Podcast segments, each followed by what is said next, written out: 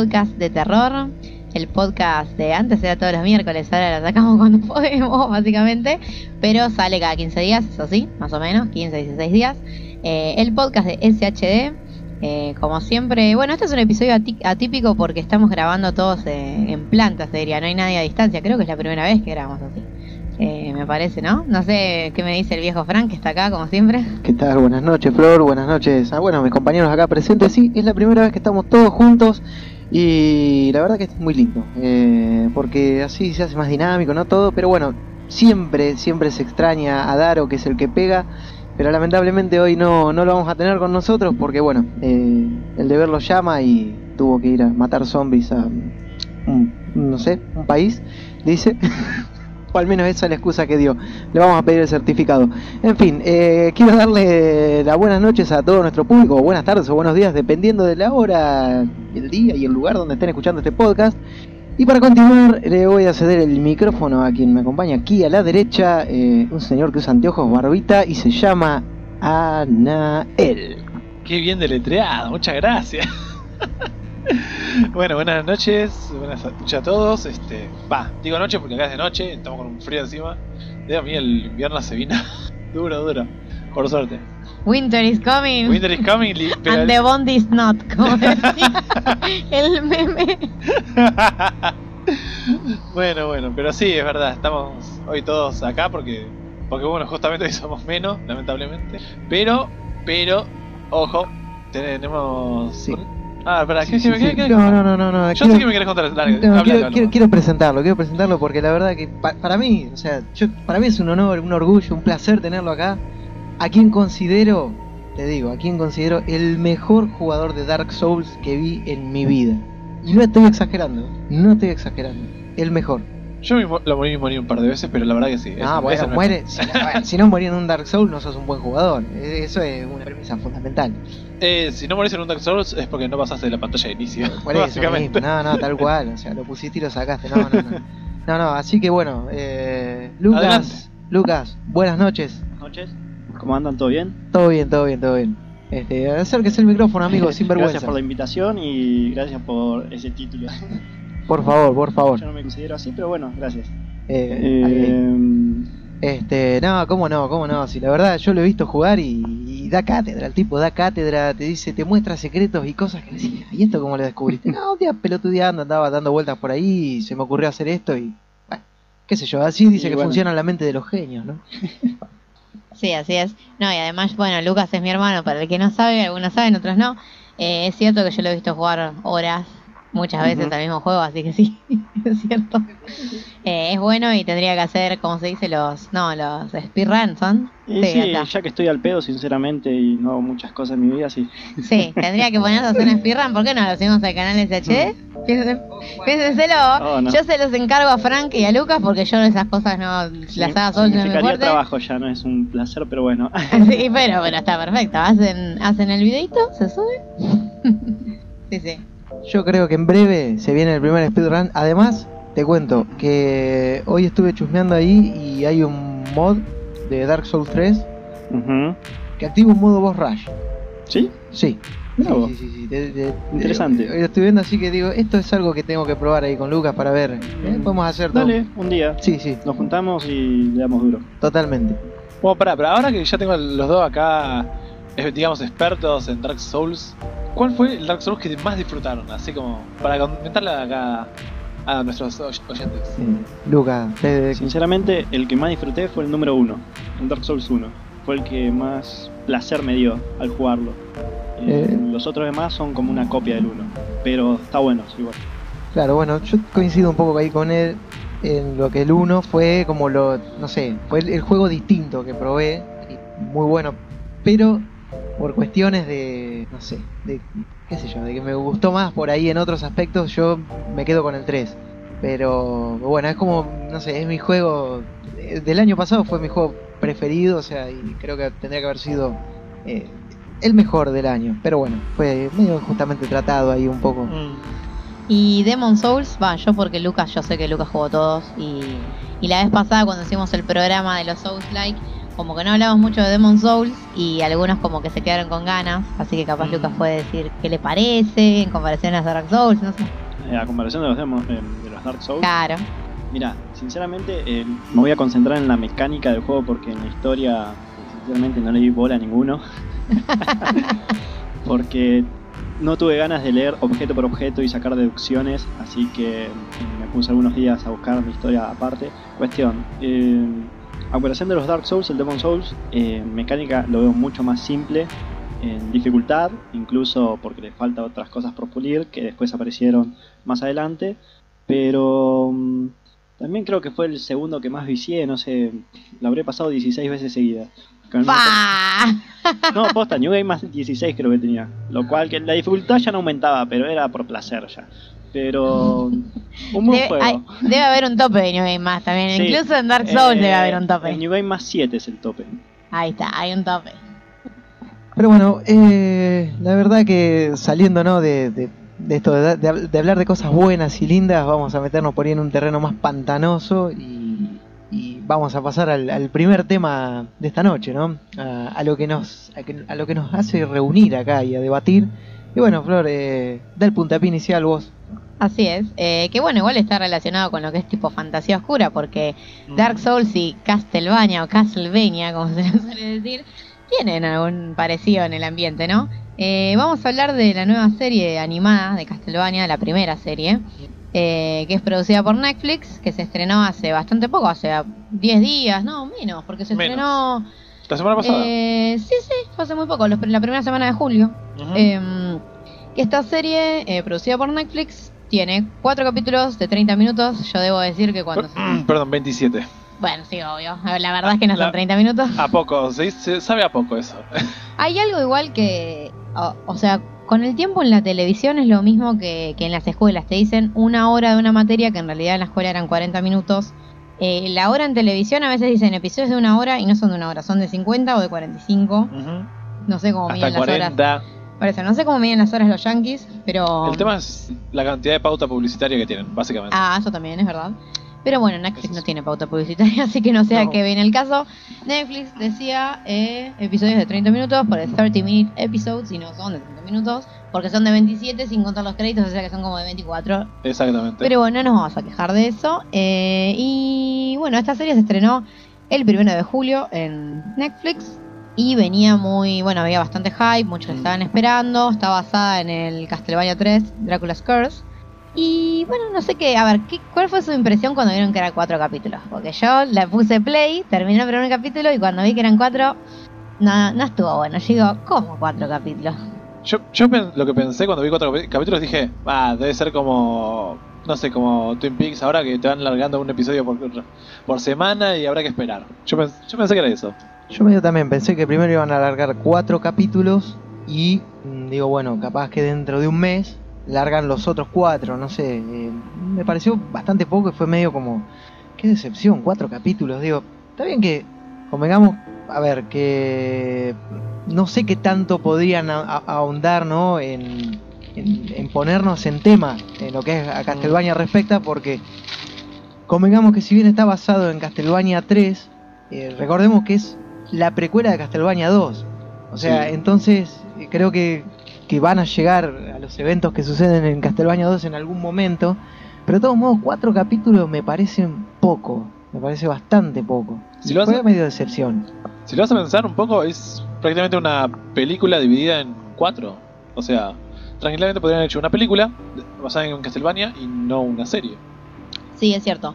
Eh, bueno, lo que hay que tener en cuenta es que esta serie, que, que- que en realidad fue creada por Warren Ellis, que es un, un historietista y guionista estadounidense, eh, hizo muchos guiones para Marvel, para varias películas. También, bueno, es conocido por ser el guionista de Dead Space, eh, o sea, de- del lado gamer viene de ahí.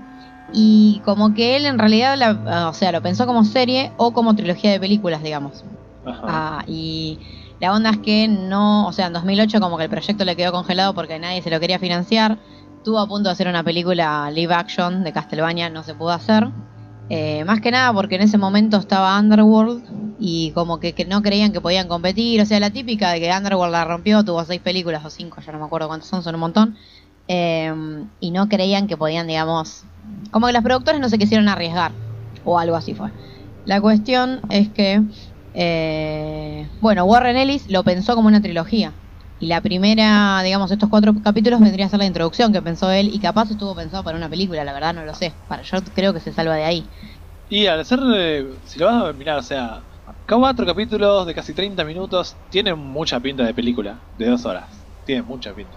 Sí, yo hubiese, de hecho, yo creo que, no sé, es lo mismo no es lo mismo, pero como, como película hubiese funcionado mejor, hasta te diría, porque si le hubiesen puesto Castlevania de Introduction, capaz uno dice, bueno, tal vez vienen las otras partes, no sé. Sí, claramente, claramente. Porque qué sé yo, además para, no sé, sacar una serie por año de cuatro episodios, no sé, que es medio ridícula. Igual creo que la segunda temporada va a duplicar la cantidad de episodios, si no mal, o sea, si mal no vi, perdón. Sí, creo que Creo dijeron que... iba a tener más episodios, no dijeron cuántos, pero que iba a tener más, lo Sí. cual es esperable. Sí, porque aparte, igual es, no sé, no me termina de convencer eso también que justo lo cortan, porque de Castlevania 3, o sea, falta un personaje también por introducir, se, solo se introducen a dos, se introduce a Alucard y a Sifia, y falta este el pirata eh, Grant de Anasty, que es, eh, bueno, el último de los personajes que, que conforman la party, pues es el primer Claro, Castlevania está también. como party, sí, sí. Es el primer Castlevania que, que usamos, eh, o sea, tres personajes más además del, del protagonista, ¿no? Y como que ahí lo cortan y vos decís, justo, aparte, es como que termina o concluye en el momento no más álgido de Claro, la serie. es que yo digo, o sea, cuando está por terminar, que aparece Alucard como, como el gran reveal, si se quiere, Sí. de, la serie. Y, y como que nada, enfilan como, bueno, ahora viene la guerra, ahora viene la acción, ahora viene, ahora vamos a pelear. Sí, y terminó. Eh, pelean contra el primer bicho, el cíclope ese, y, y yo digo, "Vos, ¿y dónde están los demás bichos? ¿Dónde, dónde, ¿Cuándo mata más gente con el látigo? No, eh, como que me faltó ahí un poco eso. A mí particularmente me dio como que es una es, es Castlevania porque lleva el nombre, pero para ser Castlevania, o sea, propiamente dicho, me faltó algo más. Me faltó como el, el- no sé, el alma, el, el- el orbe ese que, que juntás cuando matás a los jefes. ¿Viste? Ahí no sé, eso, me falta algo más. Eh, y no, no sé, me dejó como... Arranqué muy hypeado y terminé con, no sé, con las expectativas muy por el piso, lamentablemente. Va, menos fue lo que a mí me pasó, ¿no? No sé, ustedes, ¿qué, qué les generó después de ver estos cuatro capítulos? Eh, bueno, a mí como que en líneas generales lo que me, lo que me pasó fue que la primera impresión que tuve era que yo esperaba tal vez una serie de animación para adultos y ya los primeros diálogos, el primer encuentro de, de bueno, de esta chica con Drácula es un poco ñoño hasta, uh, claro, infantil, humorístico, que la verdad yo no, no lo esperaba así, para nada. Yo esperaba otra cosa y ya ahí fue el primer baldazo como, bueno, esto no es lo que yo esperaba.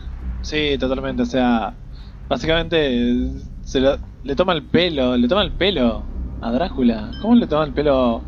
Y onda, arranca muy tierno, muy pancho, qué sé yo, Drácula, o sea, se supone que es un tipo, va, o sea, por lo menos como lo plantean, porque también eh, de algún modo se, se inspira, ¿no? En la novela Drácula propiamente dicho, todo esto, este plot, este argumento, y, y parece, hasta, hasta me recordó por momentos a la película de, ¿cómo es? Eh, ¿La de Leslie Nielsen? No, no, Ah. no. ¿No? La de que trabaja Keanu Reeves, eh, ¿La Drácula de la de Bram Stoker es el libro. Drácula de Bram Stoker, sí, Claro. sí, sí. Eh, la que tiene está Keanu Reeves, eh, como se dice, Winona Ryder, Anthony Hopkins Claro. y eh, Drácula es, es reconocido el tipo, ¿no? Es uno de mis actores favoritos encima y se me fue. Bueno, ahora, ahora lo googlearemos. Bueno, pero pero me recordó mucho a eso, ¿no? Como esa onda así que por momentos no sé, me, me hizo acordar a esa película. Eh, Gary Oldman como Drácula, Ah, ahí está. Sí, ahí no, está. es que encima esa película a mí me re gusta y, y yo, bueno, yo en un momento tuve un re fanatismo por los vampiros, o sea, me miró un montón de películas, tengo un montón de mangas, miré un montón de animes. Que hasta leí Crepúsculo, o sea, yo me Buah. leí Crepúsculo, chicos, ¿entienden? Esto- Toda la saga. o sea, lo- no lo están viendo, pero fue un facepalm Facepalm triple de los triple, tres que están acá, pero, super combo. o sea, y, y obviamente sí, la, la Drácula de Coppola es una de las, de las pelis modernas de vampiros, es una de las más copadas para mí. Sí, totalmente, pero bueno, ¿no, no te remitió un toque a eso? Sí, la, Cuando- esté- la estética también es muy, muy de esa onda. Muy de sí, esa sí. onda. Eh, qué sé yo, bueno, sí, eso primero, como que ya al, al- al comienzo de la serie no... eh, ¿Qué pasó? Bueno, yo digo, acá ya me esperaba, yo lo primero que esperaba ver era un tipo repartiendo latigazos a candelabros Sí, y, y saltando, ¿no? Por, y tratando de subir escaleras cuando en realidad querés usar un poder. Yo esperaba algo más fiel al juego y me encontré, bueno, con otra cosa. Sí, fue medio... eh, eh, sí, eh, bueno, está bien, vamos a seguir mirando a ver cómo progresa. Pero la verdad que en la medida que, que seguía la serie, los diálogos no mejoraban. Y, y las animaciones tampoco ayudaban demasiado a, a contribuir, ¿no? Y la animación, no sé, yo la vi y es un poco como los animes viejos. O sea, tiene esa onda de anime medio antiguo. Sí, de hecho se inspiraron en, o sea, en el anime de los 80 o 90, tipo en Akira, eh, Cowboy. Bebop, Ghost in the Shell. Tiene un look de, si bien las- la producción es eh, americana, Sí. tiene un look eh, al, sí, al seinen, al anime para adultos. Por eso digo yo que para mí contrasta mucho la animación, el tono serio en algunas escenas con la escena inicial, la escena en el bar cuando te presentan a Belmont, que está el chiste ese de dejar de pegarme en las pelotas, que ya en ese momento fue como, ¿en serio le está diciendo esto? O sea, era había momentos que yo decía, no puedo entender, no puedo creer. Sí, no, la verdad que no. No, básicamente no cumplió las expectativas para mí. Em, Bueno, voy a dar mi opinión acerca de Castlevania. Eh, repito, eh, los diálogos secos, eh, no esperaba, no me lo esperaba. Que yo, mira, sinceramente soy fanático de los anime o series animadas, digámosle, y me sorprendió principalmente. Además, viniendo de una saga tan famosa, Castlevania, y qué sé yo, me la tiró para abajo, digamos. Eh, la animación, malísima, a mi gusto, muy tosca. Eh, los personajes vacíos yo los sentía, no sé. Igual son cuatro capítulos, capaz después se van desarrollando más, obviamente. Yo re- respecto a lo que vos decís de la animación, había cuadros en la animación que los personajes estaban congelados. O sea, no tenían un gesto. No, Tipo, sí. Está bien, es difícil. Oh, Yo pero- entiendo que es difícil animar, ¿no? Una, una, un- un- Pero, pero, pero, pero eso es muy común en ciertos animes, que los tipos se quedan estáticos. Bueno, es muy común. Acá, tipo, no se movía un pelo. Y te lo acepto, pero hasta ahí nomás. O sea, porque. eh, Viste, si vos me decís, bueno, está bien, en los animes, qué sé yo, más viejos, o no sé, El tema pero. es que estamos en el 2017. Claro, ¿me entendés? Entonces ahora me, me dejas un, un- un cuadro quieto ahí duro, con el tipo que no se le mueve un músculo. Y a mí, la verdad, que no, no, no me agrada. Ya te digo, pero es un- algo estilístico para mí. O sea, no me parece que sea falta de producción, Bueno, sino algo de estilístico. Que También- igual sí, qué sé yo, lo pueden haber hecho, qué sé yo, muy bien. Pero es eso, o sea, en los animes pasa mucho que le están pegando tremenda cagada a pedos y el tipo se queda duro, pero quieto, escuchando todo. Y que va pensando por adentro. Pero es algo que pasa mucho en el anime, o sea, como que se, las, las emociones pasan más por los diálogos y los pensamientos que por eh, las expresiones. bien, te, te lo acepto en ese aspecto, pero a mí no me gusta. No, y además a mí lo que me pareció que es cierto, o sea, además tampoco da pensarlo tanto como un anime porque no deja de ser una serie yankee más allá de todo, ¿no? Pero sí es cierto que es verdad que los, o sea, los personajes re poco expresivos, el voice acting re pedorro, y a mí me pareció que, o sea, si vos no tenés voces para expresar ni diálogos para expresar, la animación no puede ser quieta. De- o sea, la- eso es lo que a mí me molesta ahora. No, no expresaron de ninguna manera, ni, ni en el trasfondo del personaje, ni los cuadros, ni la animación, ni el guion, nada, nada, no expresaba nada. Eran todos re chatos los personajes. Y justo hoy, bueno, hablábamos con, con Lucas antes de comenzar, ¿no? Que, que se nota un poco eso de que no son, justamente, que es una serie yankee y que no Sí, hay... eso a mí me la rebajó porque lo hubiese preferido que la agarre una empresa japonesa, a mi gusto, no algo yankee estadounidense, eh, así que no sé. Sí, sí, sí, sí, sí. Bueno, yo coincido. O sea, eh, creo que una de las primeras cosas que le dije a Flor, digo, se nota la ausencia de la mano nipona, ¿no? en los trazos, en, en la animación, o, o por lo menos es la sensación que me dejó a mí, uno acostumbrado a ver ot- otro tipo de, de series, y de repente te encontrás con esto y se lo ve demasiado americano. ¿Sabes qué me hizo acordar? Que es un dibujo viejo. El dibujo de la momia, que también era un dibujito animado agarrado por estadounidense. Es igual, Claro. pero del año Sí, no sí, sé, sí, sí, 10 sí. años, 15 años atrás y esto es 2017. Tal cual. Sigue siendo igual. Tal cual. Sí, o sea, en ese sentido es verdad que es bastante... Las series animadas americanas, las más tradicionales, qué sé yo, las viejas de X-Men o de Liga de la Justicia, que eran series que es cierto que los personajes no tenían mucho... Trasfondo. Claro, no sé si mucho trasfondo, pero lo que no tenían era... no había dramatismo. y Ah, uno lo puede sí, entender de, qué sé yo, uno en X-Men o en Liga de la Justicia o en Superhéroes capaz no lo espera, pero en algo como Castlevania, sobre todo en lo que maneja la serie esta, porque te muestran, Drácula se enamora eh, y bueno, hay un asesinato y la ira de Drácula, son emociones como muy fuertes como para que te las pongan así como expresión cara de nada a lo Ryan Gosling, como decía Daro en el capítulo pasado Sí. que hablábamos de, de Resident Evil Vendetta, o sea, no da. No, no da. Es verdad, o sea, eso que dijiste, o sea, la ira de Drácula, básicamente, el chabón se pone a preguntar ahí lo más tranquilo, cuando tendría que haberlos prendido fuego a todos. Se le pone a preguntar, eh, ¿por qué hicieron esto? No sé qué, les doy un año, tal. No, o sea, sos Drácula, agarrás y los matás a todos de una. Pero vos no tenés compasión, el ser humano es una oveja para vos. Bueno, bueno, pero está bien que, el, el- o sea, el juego, no te olvides que se basa en un juego. Y, Y el juego es juego así. es así. Claro, eso no eso es Ese- así. ahí, es- ahí está el punto. O sea, está basado en un juego que es así. Eh, yo, más que nada, o sea, más allá de que sí, puede ser que los- en su momento los programadores podrían haber pensado, no, es Drácula y lo tiene que hacer mierda todo, que coincido, o sea, está bien, eh, pero pasa que la serie acá se basa en, en- un juego que, bueno, ya tiene un, un trasfondo, un argumento así, y bueno, lo siguieron porque está todo bastante, o por lo menos, no sé si bastante el- al pie de la letra porque son no, cosas pero el que no trasfondo es conocemos. muy fiel. O sea, a mí lo que me trasfondo fiel. pareció es que lo que es trasfondo, lo que es setting o la historia es fiel, pero obviamente todo lo demás que se tuvieron que inventar, o sea, emociones, dra- lo que es guion, eh, drama, todo eso que lo inventa un guionista, no está bueno. Eso para mí no está bueno. No, no, totalmente. Y algo similar me pareció cuando presentan al personaje de Trevor y dije, "Buah, es como... Le quisi- o sea, hoy por hoy están bastante de moda los antihéroes, ¿no? Los tipos malos, rudos, el héroe que no es, o sea, que no sigue los lineamientos típicos del héroe, viste, este en este caso es un héroe pendenciero, ebrio, qué sé yo. Pero no es nada que no hayamos visto antes. O sea, eh, a mí me remitió por algunas actitudes del personaje y demás a Dante de Devil May Cry, pero totalmente descafeinado. O sea, De hecho, a mí la serie me hizo acordar mucho al anime de Devil May Cry. Por justamente lo mismo. Eh, obviamente el anime de May Cry tendrá más episodios. Pero no... O sea, es una... Bueno, acá cuentan una historia en cuatro capítulos. El anime de May Cry es más que nada... Capítulos como con anécdotas y un trasfondo, pero no es como una historia en 12 capítulos. Y tiene muchas situaciones así también, como que no, vos te más, o sea, de un anime, capaz no esperas lo mismo de un juego.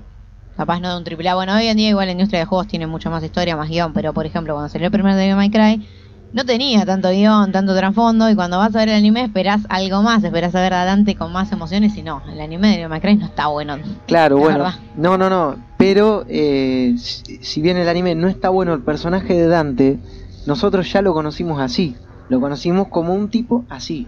Y acá no conocíamos mucho de Trevor, porque lo único que conocíamos era lo que decía el manual del juego y, y una breve descripción, pero vos no, no sabés cómo es él, o sea, y yo digo que de entre todo lo que podrían haber elegido, Sí, eligieron eso, que es que eso también demuestra que es para adolescentes. Por eso digo yo, eh, te remite a Dante por eso, porque Devil May Cry, tanto el anime como la serie, son para adolescentes. claro, bueno, pe- pero por eso digo, de entre todo lo que tenían para elegir, eligen lo más genérico, o sea, eligen, no sé, eso digo, lo más común, bueno, vamos a hacer lo que es ebrio, vamos a hacer que se peleen en las tabernas, vamos a hacer que sea así, un héroe todo despreocupado, que la tenga re clara, que todo le salga bien, que, el tipo le diga correte de acá porque te va a ir mal y que realmente al otro le vaya mal. O sea, todo lo esperable lo tiene el personaje de Trevor. Vos sabés que, nada, ¿qué es eso?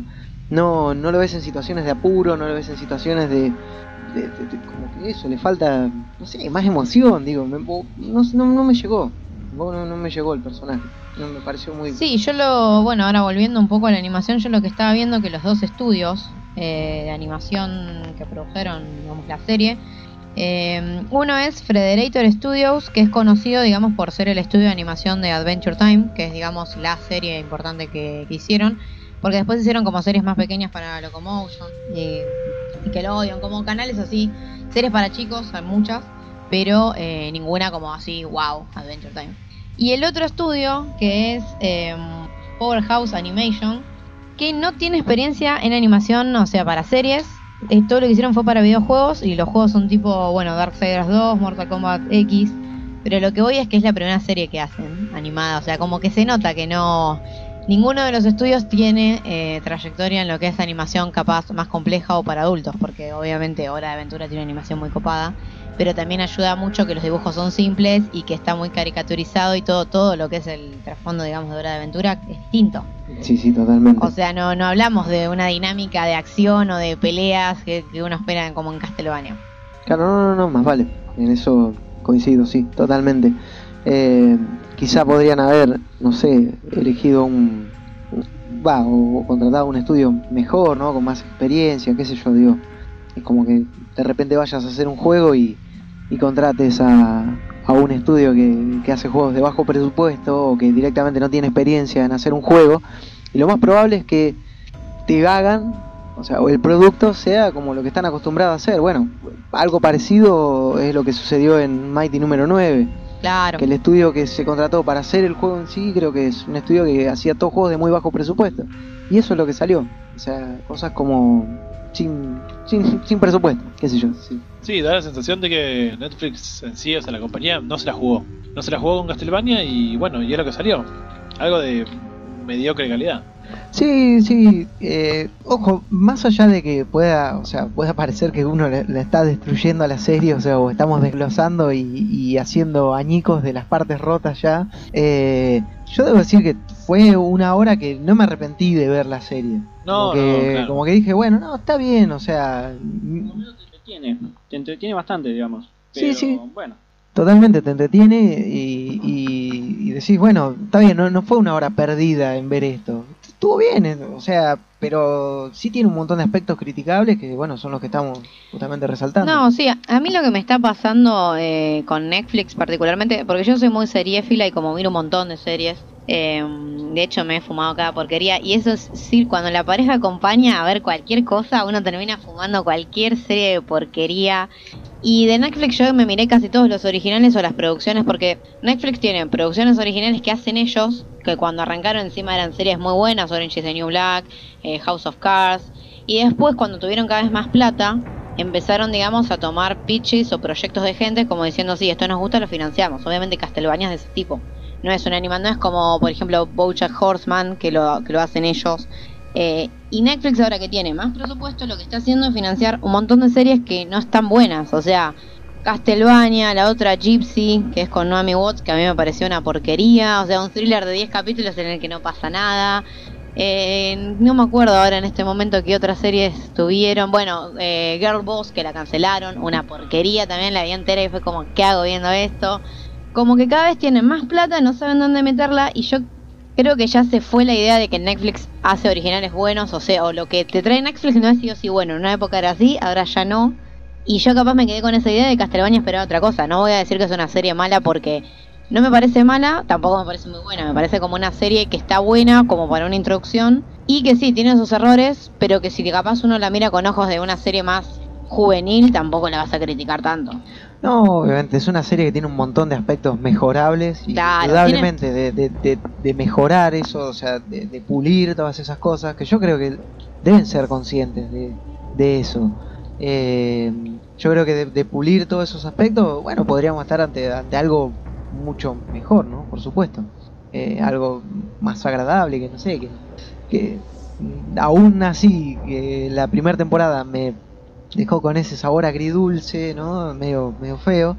Eh, yo espero la segunda temporada. Porque digo, Sí, sí, yo la voy a mirar eh, también. Quiero, quiero ver si mejoran realmente, quiero ver cómo sigue esto, quiero ver eh, hasta dónde llegan aparte, o sea, si van a quedarse ahí solo en Castlevania 3, van a ir después hacia los eventos ya de, de- del 1, del Simon Quest. Sí, además creo que la mejor forma de decirlo es esa, que no es, o sea, una serie mala no es, pero sí es mejorable en varios aspectos. Esperemos que lo, lo mejoren. Yo calculo que para la segunda temporada sí, porque lo que sí eh, tuvo éxito esta serie, este inicio de Castlevania, por eso se renovó para una segunda temporada. Posiblemente también una tercera, seguro. Sí, es muy probable que sí. Creo que ya el voto de confianza se lo dieron. Eh, porque, bueno, sí, cuatro capítulos, bueno, a ver qué pasa. Bueno, sí, porque automáticamente se estrenó la serie, salió el anuncio de que renovaban. Pero bueno, sí, yo lo, qué sé yo, lo que pasó fue que la terminé de ver y después eh, terminamos viendo un capítulo de, ¿cómo se dice? Fate Zero, que la agregaron hace poco, yo, no, yo ya la había visto, Y nada, dije, esto para mí es fantasía. O sea, yo sí quiero ver, yo me quedo con los animes de fantasía, Fate Zero, Fate Night, Claymore. Yo esperaba algo así, bueno, no fue algo así. Me quedé con eso. Así que si a uno no le gustó, puede ir a verse un capítulo de Fate Zero y va a sentirse re- revitalizado. Yo me sentí así, dije, ay, a- Fue como, esto es una serie de fantasía. Claro. Sí, sí, ahí indudablemente hay cosas. Indudablemente hay cosas mucho mejores. Sí, sí, así es. Eh, y bueno, no sé si pasamos a, a lo que sigue, ¿les parece? Sí, tranquilamente podría orinar en un vaso y decir que es cerveza, ¿no? Ay, Dios santo. Eh, así, esa, esa frase creo que es como resume. Me quedé pensando en eso y digo que esa frase como que resume ahí, ¿no? Nos dieron un vaso de pis y nos hicieron creer que era cerveza. Sí, o ¿no? algo así. Sí, no sé si tan duro, pero, Nah, tan, tan duro no igual, pero creo que esa frase resume un poco la idea. Porque yo creo que suena a que no a que no la recomendamos la serie. Yo creo que a la gente que es fan de Castlevania le va a encantar. No, pero no, le va a encantar mal. De hecho, yo me peleé con algunas personas porque es como que yo dije, che, al final no es lo que yo esperaba. No, está buenísima. Y es como. Claro, y, claro. y la verdad que sí, si sos muy fan puede ser, ves lo que está, lo que está bien, lo que hicieron, lo que tomaron. Eh, pero claro, que es como que sí, la recomendamos, tiene esas falencias que ya dijimos, y si sos fan, probablemente te vaya a encantar. Seguramente. Así y, es. y va a ayudar a, a quizá a contribuir un poco más a, a enriquecer el lore o el trasfondo de algún modo, ¿no? De los juegos de Castlevania que la verdad que no están nada, pero nada mal. De hecho. No, sí, además, eh, nada, en el caso de que no le guste a alguien, o sea, es poco más de una, de- menos de dos horas de tu vida, o sea, no es tanto, Totalmente. es una película. Es menos de una hora. No, No, menos de dos horas. Menos de dos horas, por eso, menos de será dos una horas. hora cuarenta y cinco, Una hora, será que claro. dura. Una, como una película, básicamente Sí, es la sí. duración que uno espera de una película. sí, totalmente. Eh, así que bueno, en otras cosas que nada que ver, nada que ver, vamos Nada a dar ver. un salto a lo nada que Sí, ver. nada que ver. Yo quería comentar eh, un juego gratuito eh, hecho por fans que se llama Silent Hill The Gallows. Que bueno, hace tanto la verdad que no tenemos un Silent Hill nuevo y Hace después tanto de... que no tenemos un Silent Hill de nada. Claro, no tenemos un Silent Hill de nada porque Silent Hills fanmade han salido algunos muy interesantes como, bueno, el Alchemilla. Está Sí. muy bueno, pues salió igual hace dos, tres años ya. Sí. Eh, y bueno, este Silent Hill de Gallows es medio ese, es otro fanmade ruso porque eso también, como que los rusos tienen como de las comunidades de Silent Hill más grandes que existen, o sea, está lleno de foros y de sitios rusos que tienen encima hasta material interesante, tipo, no sé, te ripean los CDs de los juegos viejos, Sí, hay sí. un montón de cosas de Silent Hill en, en webs rusas. Los rusos tienen todo. tienen Sí, igual es verdad, los rusos en lo que es eh, mods, piratería, secretos Sí, de juego, cosas truchas, Podés confiar en ellos. Sí, tienen todo, exactamente. Son los mejores también, los, los mejores crackers los rusos, Sí, tienen todo. sea, la, la Unión Soviética habrá caído, pero ellos siguen siendo comunistas. Y Eh, ellos siguen siendo comunistas y ellos sí, en lo que es el internet, en ese aspecto ellos lideran. Exactamente. Hay una guerra fría en internet, pensémoslo. Miren, es verdad. es es verdad. el capitalismo yanqui con compra tu juego y los rusos que, que encima, no sé si ustedes sabían, pero en Rusia se comercializan copias que en Rusia, entre comillas, son oficiales de juegos, pero que los desarrolladores no saben que se hacen allá y Ah, se venden allá. Por ejemplo, yo me acuerdo que... mm, No, el creador de Cat Lady no fue... Bueno, fue con una aventura así, como de. Cat Lady, que yo estaba buscando fotos en alta resolución en Google para una nota, y me salió una foto del cassette, de- del cassette, perdón, del CD, con Sí. una portada rara, pero como envuelto en, en film todo, digo, esta es una edición de otro país, ¿de qué edición saldrá? Le abrí la foto y era un foro que el creador decía, che, en Rusia se vende una copia de mi juego yo nunca dije que se venda ahí, o sea, ¿qué onda? sí. Y era todo un debate de que, claro, que en Rusia hay algunas distribuidoras no oficiales, como, como los manteros acá, pero con más producción, o sea, y que hacen copias de los juegos y, claro, nadie se entera, porque Rusia para lo que es eh, copias y piratería es otro mundo. Sí. Así que puede ser que, no sé, cualquier desarrollador argentino tenga un juego allá, o cualquier desarrollador cualquiera, porque, Sí. qué sé yo, una empresa como EA capaz sabe que eso se vende. Pero un juego indie sí, se los venden allá en copias y hasta capaz más caros que en Steam y la gente los compra. Desarrolladores, no tengan miedo, quizás acá no tengan éxito, pero en Rusia seguro que no. En Rusia, sí, de hecho, hay juegos que, que en Rusia, o sea, yo sé de desarrolladores argentinos que les han comprado el juego, tipo, el país top de ventas es Rusia. O sea, Rusia las cosas son otro planeta. Es otro planeta. Es otro, quiero ir a Rusia. Sí, no sé, yo no ir- justo en esta época sí, porque es en verano Y es Sí, cuando, sí, cuando sí. hace 10 grados. Tal cual. Cuando está como acá. Exactamente. Bueno, volviendo a, a este juego eh, fanmade de Silent Hill que se llama Silent Hill The Gallows, eh, está para descargar gratuitamente en IndieDB, este, bueno, este database de juegos indies, eh, que bueno, tiene un montón, más que nada ahora tiene mods porque lo, lo dejaron usar en una época, tenía una comunidad muy grande de juegos gratuitos. Y bueno, el juego está desarrollado por un grupito de rusos que se llaman Indie Ru, nada muy wow. Eh, y lo que tiene el juego es que está interesante porque usa los assets de Silent Hill Downpour, que nunca salió en PC, o sea, este juego está para, para PC nomás, para descargar. Es una demo. Eh, los assets, o sea, el protagonista es Murphy, el mismo Silent Hill Downpour. Eh, y tiene, o sea, lo, que- lo que jugás recrea una escena muy parecida como se juega en el juego original. Y lo interesante es como que, o sea, Konami nunca dio de baja el juego.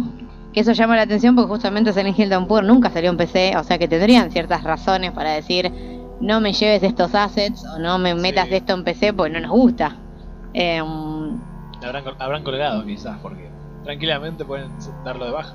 Sí, no, es que ese es el tema, por eso y lo, lo que yo medio que quería debatir con ustedes, más allá de eh, recomendar este prototipo demo de Silent Hill, más que nada, a ver, desde el lado nostálgico como para probarlo, porque tampoco está completo, se juegan ratitos para ver, para nada, ver un poco de un ambiente oscuro y pegarte unos sustos en la posta, no es más que eso. Sí. Tampoco es que estás jugando Silent Hill Downpour en PC, porque eso todavía no es posible. Aunque bueno, igual Play 3 Eh, se puede emular si querés. Sí, claro, si tienes una máquina re potente. Sí, más, más que potente, igual el problema del emulador de la Play 3 es que eh, es complicado desde el lado de las configuraciones. O sea, hay juegos que no los han podido mover. Claro, eso, pero además. No, o sea, no por un tema de hardware, porque pensá que la Play 3 tiene un hardware de porquería al lado de cualquier PC gamer actual. Sí, es verdad, es verdad. el Pero es que por la arquitectura de la máquina, Sí, ahí está el tema. claro, pero además, cuando vos eh, tenés una PC, es el doble de requerimiento para la consola. Sí, sí, o el triple o más. exactamente. Sí, sí, O sea, totalmente. Requerés mucho más, entonces no es tan fácil emular un juego que te parezca que o sea, sí, para emular Play 2, te diría algún, algunas PCs medio viejas le cuesta. Sí, es cierto. Sí, sí. Porque, ojo, no, pero no por eh, la, la consola en sí, sino por cómo está hecho el, el emulador. Sí, por eso es un tema del emulador, del ROM, de la arquitectura de la consola original, porque algunas, eh, nada, son también muy sim, muy, son complicadas. La Play 3 se supo siempre que era complicada, por eso nunca le hicieron, si bien tiene un montón de exclusivos de Sony, los ports salían mal en su momento porque ningún desarrollador que no sea de Sony sabía usarla. Eh, era así, con la Play Sí. 4 se lo cambiaron. Menos Eh, mal. pero bueno, volviendo al tema, yo no sé, quería como debatir o preguntarles qué les parece. Porque a veces bardeamos a Konami, pero por ejemplo, Konami nunca dio de baja un juego fanmade, ni de Castlevania, que hay miles, ni de Silent Hill, que hay un montón. Y no sé, Capcom, Nintendo, que son. Cap-. Nintendo especialmente es la que le tiene el historial más heavy, digamos, en lo que es tirar abajo copias de Pokémon, sobre todo. Sí, sí. Que hay que tener en cuenta que, bueno, este juego Silent Hill de Gallows es gratuito. Y, y bueno, los juegos que dio de baja Nintendo también eran gratuitos. O sea, ¿por qué darías de baja un juego gratuito? Eh, qué buena pregunta, ¿no? Qué buena pregunta. La verdad, no. No, bueno, a mí eh, se me hace que por ahí lo podés llegar a querer dar de baja porque quizá el proyecto en su momento no te gustaba o tal vez te parezca que la idea no cuaja del todo con lo que vos, o sea, con lo que el estudio o el desarrollador en todo caso tiene, tiene pensado para su universo, qué sé yo. Eh, no sé, es lo que me sí, eso, llega... eso pasa mucho, eh, que es verdad que a veces les molesta. Que me hace acordar a las declaraciones del creador de Nier, a Yoko Taro, que, que fue uno de los pocos que dijo que a él no le molestaba ningún tipo de fanmade que hagan con, con sus personajes. Y, que de hecho hasta entre comillas era hasta canon el porno que hagan o como que él básicamente incentivaba a que los fans hagan lo que se les canta en términos de, de producción fan-made, o sea, desde algún juego a un videíto, a un fanart de dibujo. Eh, es como que a muchos les jode, es verdad eso, no, o sea, no lo tenía en mente, pero les jode mucho lo que hagan con sus personajes.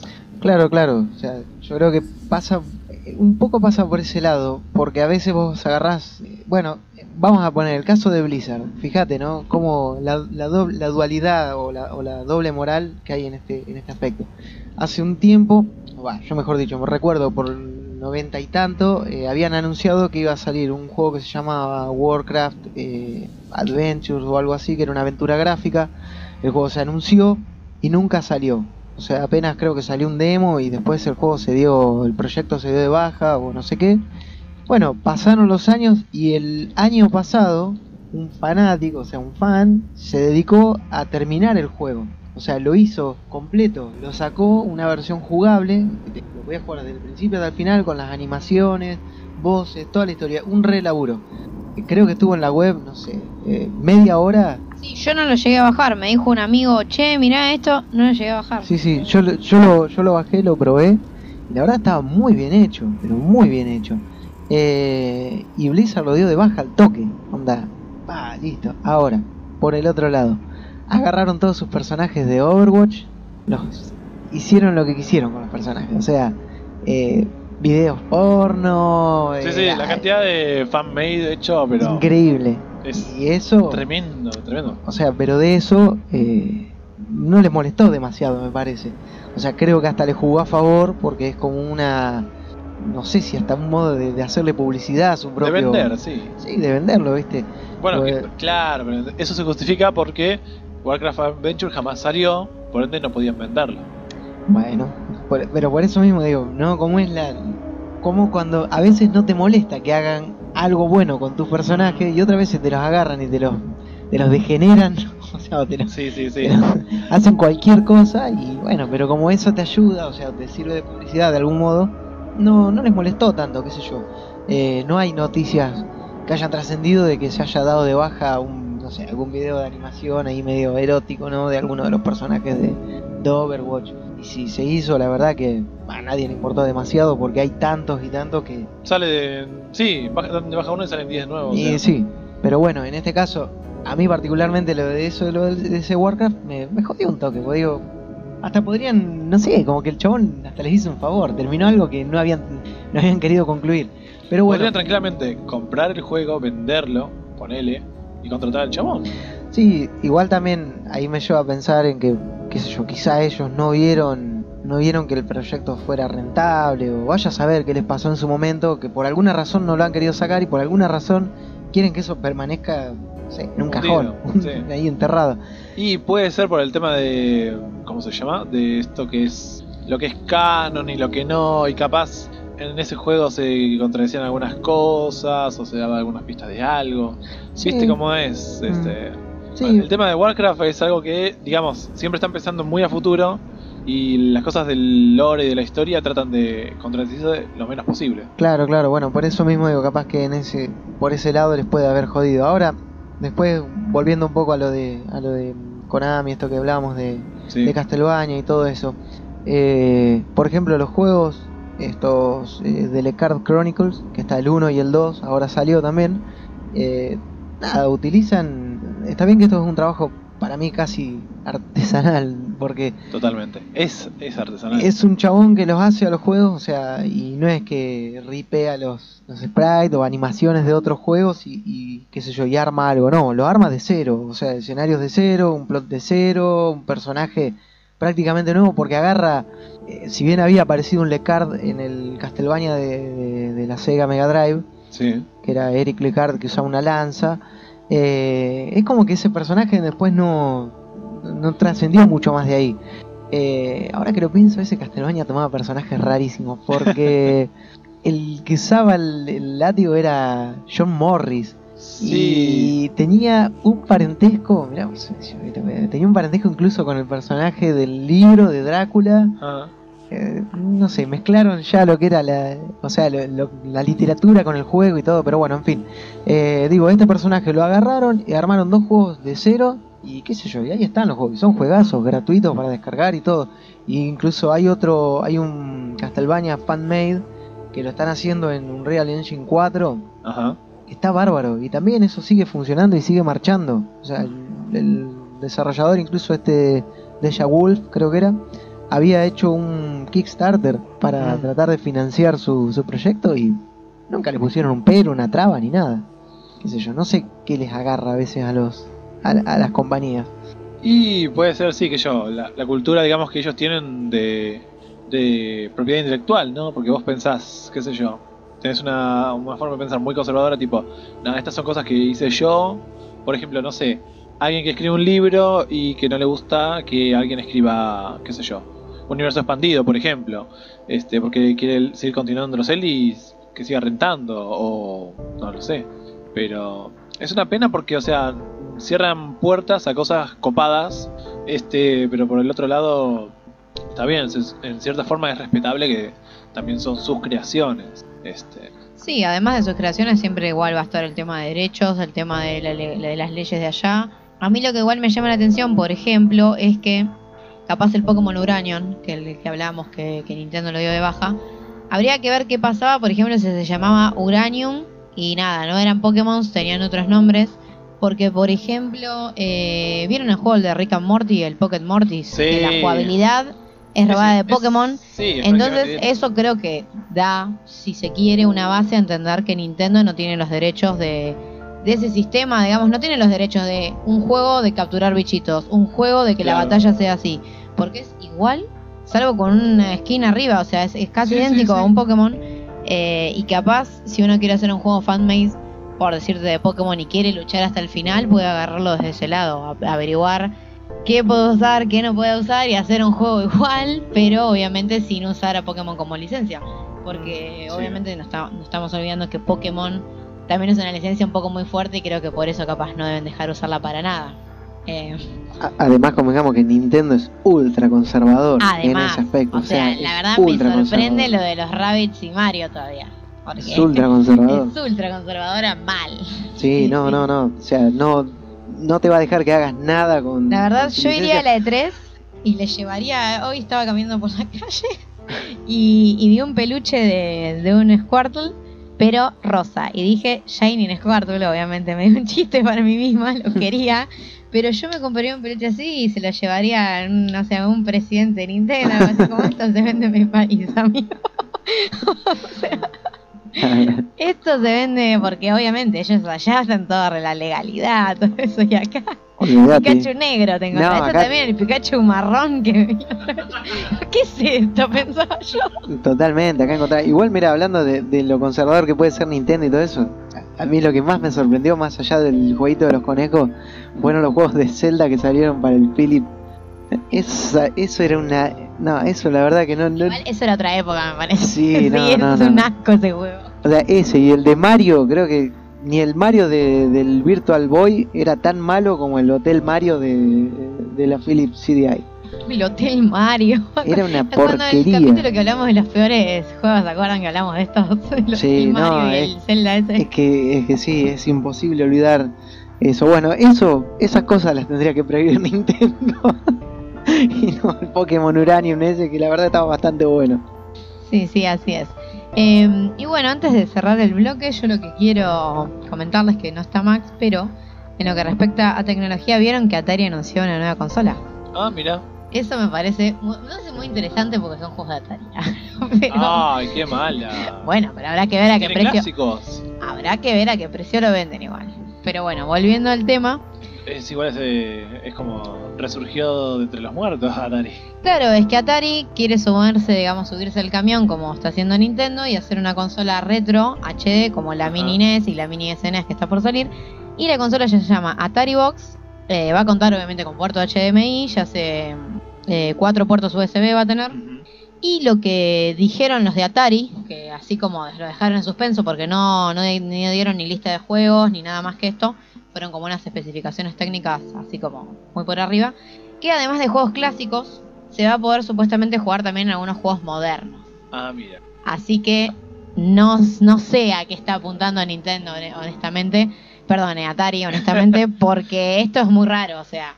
Y por, imaginemos que, no sé, que Atari hace una consola con el Pitfall, eh, los juegos clásicos, digamos, de ese momento. Sí. Eh, LT de bonus track porque tiene que estar, suponete para que no se muera de risa, medio un easter egg. Em, pero juegos actuales, yo calculo que, que, que, será una nueva consola para indies, porque no me imagino, no creo que hagan un hardware poderoso para mover eso. No, no tendría sentido. O sea, hacemos una consola que puede mover juegos actuales y juegos de Atari, no. A ver, cualquier consola moderna puede hacer eso. Claro, cualquier consola, exacto, para eso lanzá un compilado para la Play y la Xbox One de juegos de Atari en lugar de tu consola. O sea, ahí habría que ver qué quiere Atari con esto. Supongo que hoy la anunciaron, como Atari Box dieron estas especificaciones. Lo mostraron, es bastante linda, es como la Atari vieja, pero como finita. Me pareció re bonita a mí. Eh, pero bueno, yo para, para mí es, es, es interesante, a mí me dejó con la intriga. Porque además si es barata, hasta yo soy capaz de... Yo estoy pensando en comprar la, la SNES también. A, a mí, sabe- ganas. a mí sabe lo que me encantaría que haga Atari, o sea, que volviera a ser una de las mejores cosas. Decir que después, creo que por falta de presupuesto no lo pudieron continuar. Pero no sé si, si escucharon hablar de una vez de Sword Quest.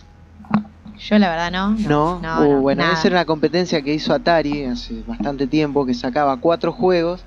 Y la cuestión es que vos, esto daría la verdad para hablar un programa, pues es muy interesante. O sea, vos eh, agarrabas, jugabas al juego, tenías que conseguir pistas, después las mandabas, eh, a- creo que Atari o algo así, y participabas en un concurso real donde ganabas premios reales, tipo una espada enjollada, una corona con diamantes, eh, un tipo huevo Fabergé o algo así, tesoros, y al final, o sea, el, el último premio, se competía, eh, vamos a decir, eran eh, cuatro juegos que representaban cuatro mundos, y eh, uno de tierra, uno de fuego, qué sé yo, uno de aire, no sé qué, y cada uno tenía un tesoro particular. Y después el premio final era la espada, que competían entre los ganadores de los cuatro juegos anteriores. Eso se dio de baja y se desconoce el paradero de algunos tesoros porque quedaron por, por jugarse. Pero sinceramente que hagan algo así, No, increíble. o sea, que traigan eso otra vez sería genial. Ah, para mí, eh, para mí me encantaría. Sí, sí, no, está bueno. Además es una interacción de comunidad eh, que es bastante... Que yo creo que hoy en día hasta tendría bastante éxito. Con Sí. todo lo, viste, la realidad aumentada, las cosas que está haciendo Nintendo eh, también. O sea, está bueno. Sí, Sí, aparte sería una cosa de, de incentivar ahí el, el- a que vos compres el juego para realmente para competir en algo en algo copado, qué sé yo, que decís, bueno, me va a ganar algo por jugarlo, por completarlo, por romperme la cabeza. O sea, imagínense si a Lucas le dieran un premio por cada vez que mata a un jefe de Dark Souls, sería putamente millonario el tipo. sería rico, es la verdad. Pero bueno, eh, que hayan dado un paso con, con la consola, la verdad que está bueno. Es interesante y, y me gusta, me gusta, me gusta que haya una consola más. Sí, sí, a mí también. Pero bueno, no sé si que vamos a la pausa musical. No sé si quieres introducir a la banda que tenemos para hoy. Y bueno, sí, no, es ya una banda súper conocida por todos porque vamos a volver a escuchar eh, un nuevo tema de Manchester LP. Que bueno, si les gusta obviamente lo que vienen escuchando, que el tema de la intro es de Manchester y el tema del final también. Pero bueno, en este intermedio vamos a presentar eh, Going Under, eh, tema presentado en el programa Mete Púa. Y bueno, si les gusta, no olviden que pueden pasar por Facebook, buscar Manchester LP en el buscador y dejarles su like ahí, que la verdad ayuda mucho, incentiva y bueno, siempre se agradece. Así que, gente, lo dejamos con Going Under y nos vemos en un ratito para seguir debatiendo.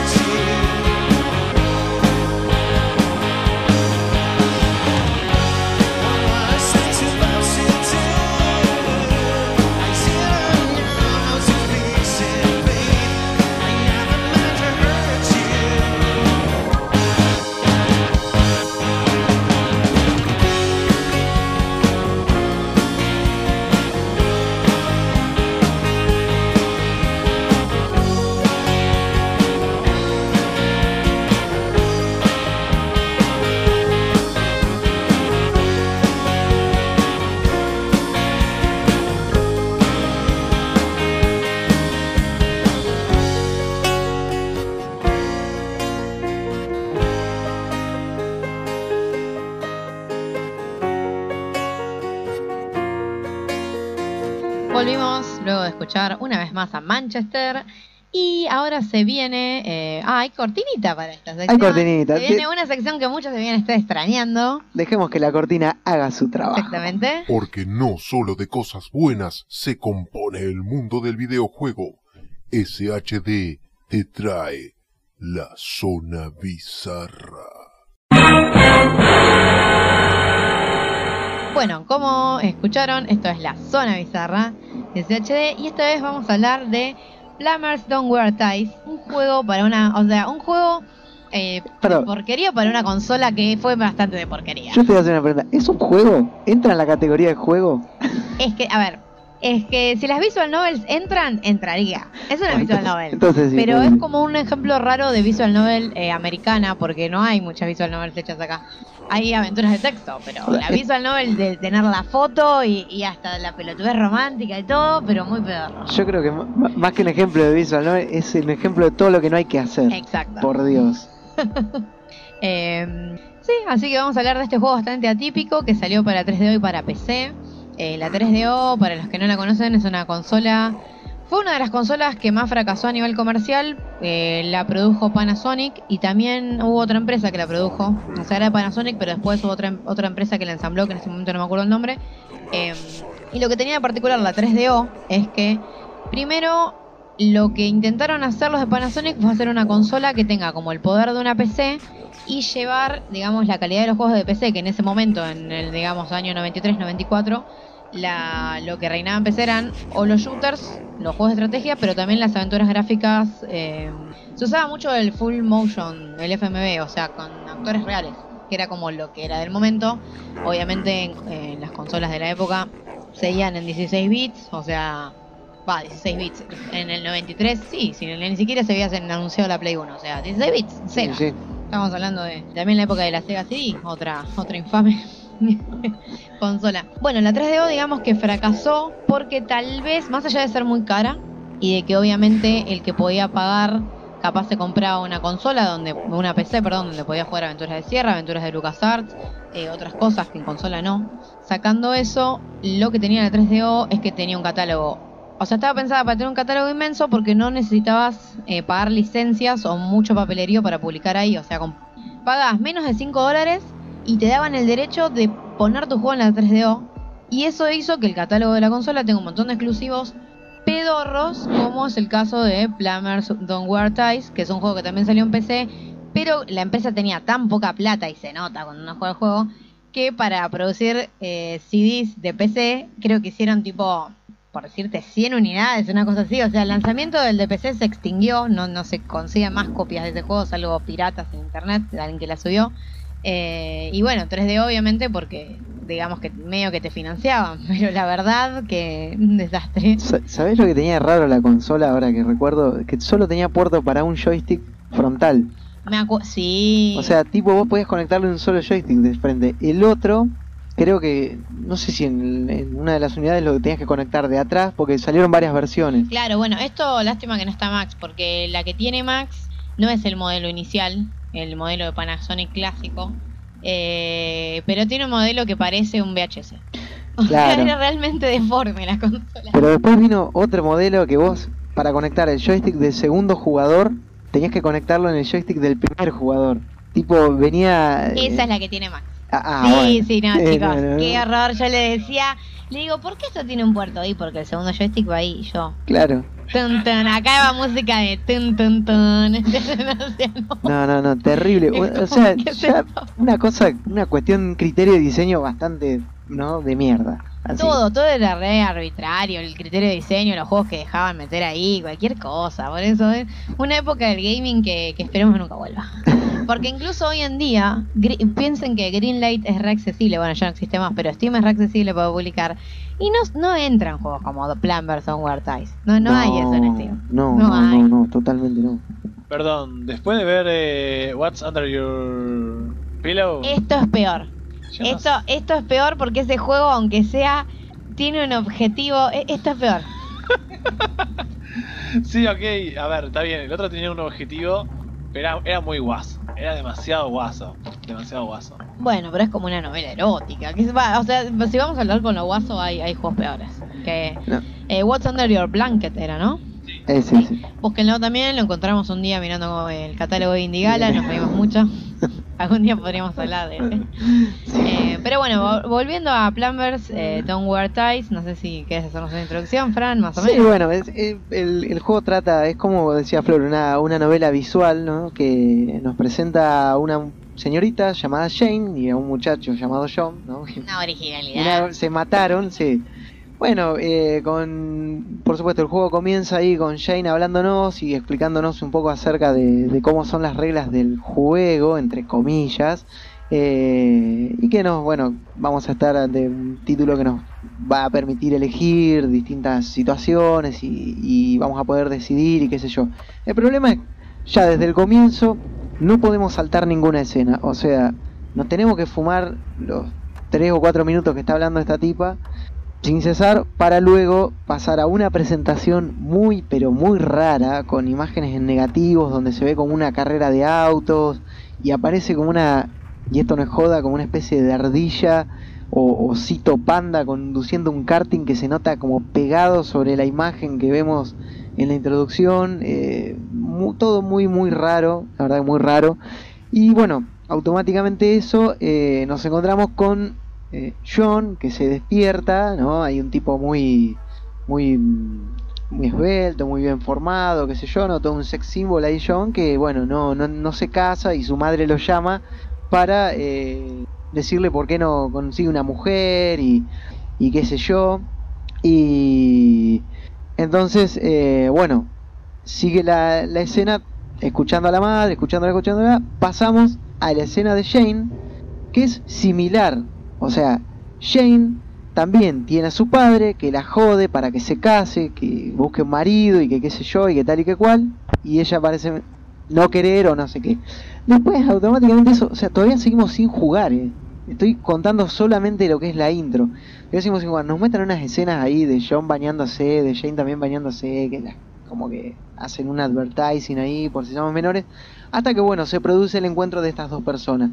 Cuando se encuentran, ahí recién podemos tomar la primera decisión y eso va a desembocar en, qué sé yo, que la historia continúe o no, porque incluso hasta si elegimos lo que nosotros tenemos ganas de elegir, es como que el juego nos, nos caga pedo de algún modo, nos muestra lo que va a pasar, pero nos hace volver si está mal o si es lo que el juego no tenía scripteado, vamos a decir, para que la historia continúe. Es como, viste, pa, que cuando el, el máster no quiere que hagas algo y te cuenta lo que te va a pasar solamente para que no lo hagas. El juego es un, es un garca, es un garca tremendo.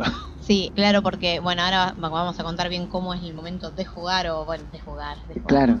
Pero claro, es que te da siempre tres opciones y siempre hay o una o dos. El resto es como ves toda la escena para que no. Y de nuevo volvés y obviamente no puedes saltar las escenas. O sea, eso es lo peor. El juego Claro. es como una constante repetición de escenas malas todo el tiempo hasta que descubrís cuál es la que el juego quería. Que siempre es, siempre es la más machista, estúpida, porque encima de eso el juego tiene cosas que son bastante ofensivas. No, o sea, el juego es un desastre. Eh, tiene, no, eh, y creo que incluso hasta podés llegar a tomar cinco decisiones en todo el juego. Eh, o sea, cinco si- situaciones donde podés tomar algún tipo de decisión en todo el juego creo que es mucho. Porque es eh, absurdo, no pasa nada, solamente te sentás y ves y escuchás un voice acting horrible, con imágenes muy chotas, eh, es malísimo. Además, todo esto, como si ya el hecho de escuchar las voces de los actores, ya la- la mala actuación de, de voz y todo eso, tenés que escuchar a un narrador que te va relatando todo como si no lo estuvieras viendo y que te hace tipo de presentador de un programa de, de- tele o algo así, así súper exagerado, diciendo, no, ¿y ahora qué va a pasar con Jane? Y que a su vez se hace como una especie de subtrama eh, con el narrador porque viene una, una especie de narradora o de asesina de narradores que lo elimina, lo saca, toma el protagonismo esta mina para contarnos la historia, diciendo que el tipo, o sea, eso ya totalmente innecesario porque te, te- te saca del juego en sí, no, no, te- la verdad es que sería mejor cualquier cosa que te saque de ese juego precisamente, ¿no? Porque es un montón de, caca, eh, pero no, es malo, malo, malo, malo, malo, malo, malo, no, no, no sé, es yo la verdad que es de las peores cosas que vi en mi vida. Sí, no, mal gusto además en los menús, parece un DVD barato que te compras en la salada, hecho con esos programas, ¿se acuerdan? Bueno, ahora ya DVD no, no se usa, pero eh, esos programas que te hacían el video automáticamente, que, que vos tirabas el video y te hacían un menú muy feo, bueno, pero peor que eso, o sea, parece hecho Movie Maker, es No, muy claro. feo, pero Movie Maker tipo de- del 90, o sea, muy feo es, es estéticamente muy feo. Y bueno, los con- colores, las letras, la los colores tipografía, además, sí, porque horrible. no son colores que, que- que chocan visualmente que no se pueden leer. Eh, es terrible. Eh, y sacando eso, bueno, con Anael nos reíamos mientras Franco hablaba en silencio, porque, por ejemplo, hay una parte que, mm, que se da a entender que el jugador, o sea, como que tu personaje John puede seducir a otro hombre, y como que si vas por ese camino, llega un punto que el narrador te dice, no, no podés ser gay. Y el juego obviamente te dice esto es un dead vos no podés ser gay y tenés que jugar y elegir la opción, eh, obviamente con la minita heterosexual. Claro. Y es como esas cosas que vos decís, no puede ser. Después, bueno, está la parte de que a ella la abusan en la entrevista de trabajo, porque ella es una daddy's girl, obviamente, con el, estereotipo de, de, de- ¿cómo se dice? Sí, la, la rubia, la, la, la Melanie Trump, o sea, es así. Claro, porque en realidad toda esa situación se da con el con el jefe o con el que pretende ser jefe Claro, de jefe, Jane, sí, sí.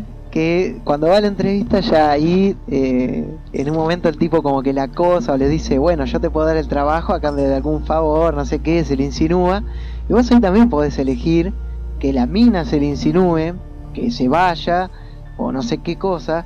Y si vos, o sea, obviamente pones que la mina se acepte, o sea, la propuesta del tipo, El trabajo. te muestran toda la escena, tipo Sí. que, que la mina le está sodomizando ahí con un látigo al chabón, vestida todo en cuero y qué sé yo. Y después te dice, sale el narrador cagando de pedo, onda, mirá lo que hiciste con la pobre Jane, esta buena chica y ta ta ta y pa pa pa", y te vuelve para atrás a que elijas alguna también. Tiene constantes dead, dead ends y que no, no, no te dejan elegir lo que vos querés. No, no, no, claramente. Pero igual, claro, a mí me sorprendía también eso de, de la opción esa de como que seducís o terminás siendo como pareja con el jefe. Porque si está mal lo que me decís, ¿por qué entonces para qué, para qué lo pones? ¿Para qué pones que puedo ser gay cuando me decís que no podés ser gay? La respuesta es que es un juego de mierda.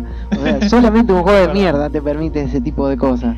Es verdad. Eh, no, es, es- es desastroso, por Dios que es desastroso. Yo, por favor, los invito a que busquen eh, Plumber Don't Wear Ties y, y en YouTube van a encontrar un gameplay completo que debe ser una hora o algo así lo que dura, gracias a Dios.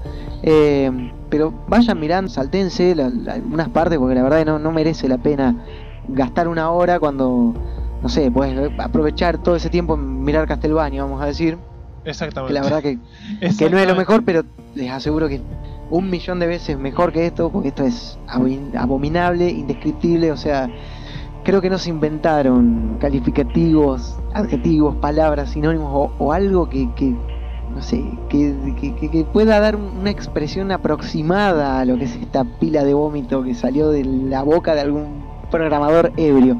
Hay una parte, hay una parte que están hablando, justo se da en la escena que está el, el jefe, en la, que es eh, la última parte, y el chabón como que le dice a la mina, eh, bueno, yo me quiero quedar con vos, no sé qué, y se equivoca, tiene un error, Ajá. o sea, el tipo tiene un error en su línea, y se escucha como que se empieza a reír y, y se escuchan las voces de los que estarían grabando, qué sé yo, ah, jaja, te equivocaste, ah, bueno, eso lo voy a dejar.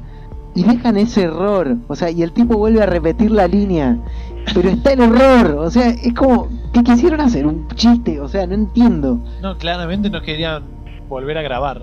No, no quisieron cortar ese pedacito, ni se calentaron en editarlo. Sí, era, a ver, era, era cortar el pedazo y listo, Sí, porque sí, sí. si estamos viendo una imagen fija que no tiene animación, aparte de eso, es un juego de FMV donde la única parte que vemos un video animado es al comienzo, después todo va transcurriendo en imágenes estáticas que es, muy- es ridículo, es ridículo, muy bizarro, muy... Sí, muy parece hecho con PowerPoint, básicamente. Parece, parece hecho con PowerPoint. Sí, sí, sí, creo que es la mejor forma, está hecho con PowerPoint. Y hoy algo con PowerPoint es hacer algo mucho mejor. También, es cierto. Ay, el, el nivel de bizarrés de los 90 es impresionante. Pero bueno, si alguien se anima, el, el- sé que la versión de PC se puede conseguir por ahí, no sé cómo harían para correrla. Eh, y si no, bueno, emulador de 3DO hay. Hay, hay maneras, también, bueno, nada, la aposta yo creo que es verse un, un walkthrough en YouTube. Sí, para sufrís verlo. menos, porque menos. obviamente no es que, que tiene mucho gameplay, sufrís menos porque ¿por qué querrías ver cómo se ve? Sufrí menos porque básicamente puedes salteártelo hasta la parte que quieras y ya está. Alguien ya sufrió por vos. No, y además el, qué sé yo, el juego tampoco es que dura tanto, una hora dura, no. No, dura pero más, por eso, una- ya hubo un Cristo, viste, que se cru- crucificó ahí jugándolo para que vos lo veas. Agarrá y miralo, viste. Y salteate todas las partes espantosas. Sí, sí, sí, sí, la verdad que, que no es un... A nadie le recomendamos ese calvario. No, no, que claro, justamente ahí coincido con lo que dice Anel. Es que alguien ya se sacrificó para que vos no tengas que hacerlo. O sea, no estamos diciendo vayan y jueguenlo. No, no lo jueguen. Les contamos todo esto también. Porque ya lo vimos, ya lo jugamos. O sea, y no, no merece la pena. Pero no, bueno, no, no merece la pena. Nosotros sabemos igual que cada vez que uno se mete en este terreno de lo escabroso y lo bizarro, todo el mundo va a ir corriendo a jugarlo.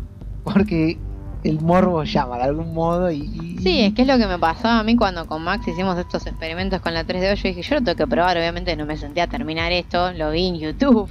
Claro. Pero yo tenía que ver cómo se veía en la tele de tubo y cómo se veía en la 3DO. Necesitaba saber. No, no, no. Eh, agradecer que no se te cayeron los ojos. Sí, la verdad que sí. Y bueno, yo no sé, creo que ya mucho más no, no queda para agregar acerca de este juego. Eh, en serio, fíjense, búsquenlo, chusmenlo por ahí. Eh, Sí, una última cosa que quería comentar era como qué increíble, o sea, eh, antes eh, la ¿cómo decirlo? O sea, como la gran disposición a contratar actores porno para ciertas actuaciones que había, ¿verdad? Era como como que el- era lo más barato de contratar. Sí, sí, además, en bueno, esa era mucho la época de las aventuras eh, softcore. Había muchas muchos juegos eróticos. Porque este también estaba pensado como un juego erótico, obviamente que no tenía nada. Eh, era era la cal- no sé, el- el- toda la previa, no ni tampoco, no sé. Era justamente claro, todo lo que tienen las películas porno menos las escenas de sexo. Porque son mal actuadas, malos diálogos, toda la, la, la taradez esa. Es como si estuvieses viendo una porno pero te cortan las escenas de sexo, no hay manera que la veas. No, no, Ah. no tienes, no tiene sentido. aparte, lo que no tiene sentido tampoco es el título que es eh, Plumber Don't Wear Tie, o sea, los plomeros no usan corbata Sí. y, y el tipo está todo el tiempo con una corbata ahí, o sea, lo cual lo hace mucho más ridículo. Aparte, nunca lo vemos trabajar en plomería. nunca vemos un carajo de, de John, solamente que se la pasa pelotudeando ahí en la moto, esperando a que la mina salga de la entrevista de trabajo. Y eso es todo el papel de John. Eh, que ni siquiera puede ser gay, el pobre. No, tiene que ser solo lo que le dicen. Pero bueno, bueno, ya, ya está, chicos. Esto creo que le tenemos que dar acá un final. No, no malgastemos más saliva. Eh, Totalmente. y, y pasemos a cosas. Bueno, quizá no es una noticia tan linda, no fue algo tan, ¿no? tan, tan agradable. eh, pero bueno, se nos fue. Claro, exactamente. Se nos fue. ¿Se, se nos fue o, o tal vez no? Tal vez volverá. Tal vez volverá de la vuelva. tumba. Tal vez vuelva de la tumba. Como se espera. Que no, no, espero que no vuelva en realidad. Sí, no, la verdad que esperemos que nunca nadie vuelva de una tumba. Sí, la verdad que no. Eh, Sí, porque ya dentro sí, dentro de los últimos años yo estaba medio muerto, su trabajo, viste, entonces. Sí, ahí. es cierto, es cierto. Era un ícono igual, ¿eh? Claro, bueno, Era un ícono. ya todo el mundo se estará imaginando que estamos hablando del viejo y querido John. No. George, George Romero, sí. Yo estaba hablando de John, el muerto vivo. El bueno, John sí, ¿ven? John es un muerto vivo. John, No. John Romero, la verdad que hasta tuvo que vender los disquetes. ¿Qué está haciendo? No, no, estábamos hablando de George Romero, del No, sí. célebre George Romero, George no de. John, Romero, sí, sí. Eh, no del muerto de John. Porque claro, sí, John Romero ya la verdad que, que vive de, de lo que tiene ahí en el, Básicamente en sí, el sótano. Vive canibalizando lo poco que le queda. Sí, no, la verdad, un desastre. Sí, yo te iba a decir que no lo mate tan rápido, pero sí, es verdad, el ya mismo, ya solo. Terrible. Eh, bueno, sí, George Romero eh, falleció el 16 de julio, tenía 77 años. eh, nada, obviamente algo esperable porque la edad llega y nada, uno termina eh, como todos nos va a pasar, qué sé yo. Es como que hay muchos... Bueno, 2017 igual no, no viene siendo tan... No, viene siendo tan hijo de puta como el 2016. Sí, me parece que no, no, no viene siendo No, tan hijo de puta. Va, no sé. Va, ojo, igual, el mismo día se murió otro actor. Sí, otro realizador, eh, es no, cierto. no, no, actor, actor. Actor era, no, la Sí, verdad que no. Trabajó en varias pelis. La que me acuerdo es eh, Crimes and ah, no sé qué, que es de, de ah, de este que hace comedia. Ah, me- de, de Woody Allen, básicamente. Este, Sí, yo vi que falleció otro actor, eh, no miré, que, o sea, no lo conocía, así que no indagué, sinceramente. Sí, no, no, era, digamos, conocido entre comillas, pero No, es que era porque yo vi gente que reconocida del, de- o sea, del ambiente del cine que lloraba, que estaba como re triste, pero no era alguien que yo personalmente conozca o siga. Eh, obviamente, qué sé yo, capaz lo nuestro es más el laburo de George Romero por, porque, bueno, los, los juegos de terror que nos gustan, ¿no? cierto. cierto. Eh, así que, bueno, nada, qué sé yo, vamos a repasar un poco la, la carrera de, de George Romero, que es justamente al que se lo considera el padre de, de los zombies modernos o de la concepción actual que uno tiene de los zombies. Es como que el cine de zombies moderno y en general el zombie de la ficción moderna, como que de alguna manera u otra se lo debemos a George Romero. Eh, y la película que, que, bueno, que introdujo esto es eh, La Noche de los Muertos Vivos, Night of the Living Dead, eh, que se estrenó en 1968. Y es una película que él hizo con un presupuesto muy bajo porque digamos que se graduaba, hace muy poco se graduaba de la universidad y claro, él no consiguió gente que le quiera financiar esta idea de... eh, Warner, de los zombies. ven- ¿qué te Claro, no, además no, era- no lo conocía nadie, es como, yo salgo de la universidad, quiero hacer esto. Y, y en ese momento era una idea bastante loca, Sí. esto de los zombies. Sí, porque además todos los zombies hasta ese momento. eh, Había muchas pelis, va, el terror hasta ese momento era... Vampiros sí, siempre hubo, sí. pero porque también el cine antes de antes del 60, el cine del 40, 50, principios del 60, era cine clásico basado en literatura y la literatura zombie justamente, la primera el primer libro de literatura zombie fue una adaptación Sí. de Night of the Living Dead, que la escribió eh, el mismo, o sea, el guionista de la película Night of the Living Dead, eh, John Russo, hizo una novela que se llamó Night of the Living Dead y esa novela la adaptaron al cine con otra película que se llama The Return of the Living Dead Ajá. Y digamos que la trilogía, la saga de Romero de Living Dead, que son, eh, bueno, Night of the Living Dead, como ya mencionamos, Dawn of the Dead, eh, ¿cómo Day. se dice esta? Day, sí, Day of the Dead. Eh, después viene Land of the Dead, eh, Diary of the Dead y Survival of the Dead. Estas dos últimas no, no, no tuvieron tanta promoción. Eh, esas seis películas, digamos que entre comillas, no te digo que compiten, pero son como la visión del zombie de Romero y después, en base al libro comentaba, eh, que salió The Return of the Living Dead, que es una comedia en realidad. O sea, Night of the Living Dead no es una comedia, es una película más de fantasía, o sea, fantasía terror, porque tiene mucho de fantasía también. Eh, The Return of the Living Dead fue la primera película en mostrar que los zombies comen cerebros y que los zombies pueden correr. Porque, aunque uno no lo crea, Romero nunca dijo que los zombies comen cerebros. O sea, los zombies de Romero, si uno se pone, pónganse a pensar en, por ejemplo, en Dawn of the Dead, que es su película más conocida, la, de- la del supermercado, para los que no la ubican por nombre, eh, los zombies vieron que comen tripas, o sea, atacan en la panza, la- comen a la gente. Lo, que sea, agarre. lo que agarren, exactamente. Eh, así que bueno, estas seis películas, eh, digamos que Night of the Living Dead se considera como la principal porque justamente eh, sacó esta idea del zombie moderno en la ficción, porque el término, o sea, el zombie viene, digamos, de la religión haitiana, o sea, es un Sí. término desde, desde ese lado, o sea, na- nada que ver con el, o sea, nosotros escribimos zombie, pero en realidad el término es zombie con i y viene de la- del haitiano Sí. y de todo de Centroamérica. sí, sí, sí, de la religión. Del vudú. Sí, Exacto. exacto. religión vudú. De que básicamente levantas un muerto, pero eh, viene como un esclavo tuyo. Claro, como, como un goal. Exacto. Es, Es un goal. Un zombie es un goal para, para los haitianos. Eh, y de hecho, justamente Romero siempre dijo que en la primera película, de hecho, si uno la mira hoy en día, no se habla de zombies, se habla de, o sea, de muertos o de goals o... Sí, y muerto tam- viviente, sí. Sí, sí, por eso, muertos vivientes. Pero él nunca dice zombie. No, no, y, y ese es el tema. eh, como que zombie apareció, eh, la idea de zombie de, con The Return of the Living Dead. Y.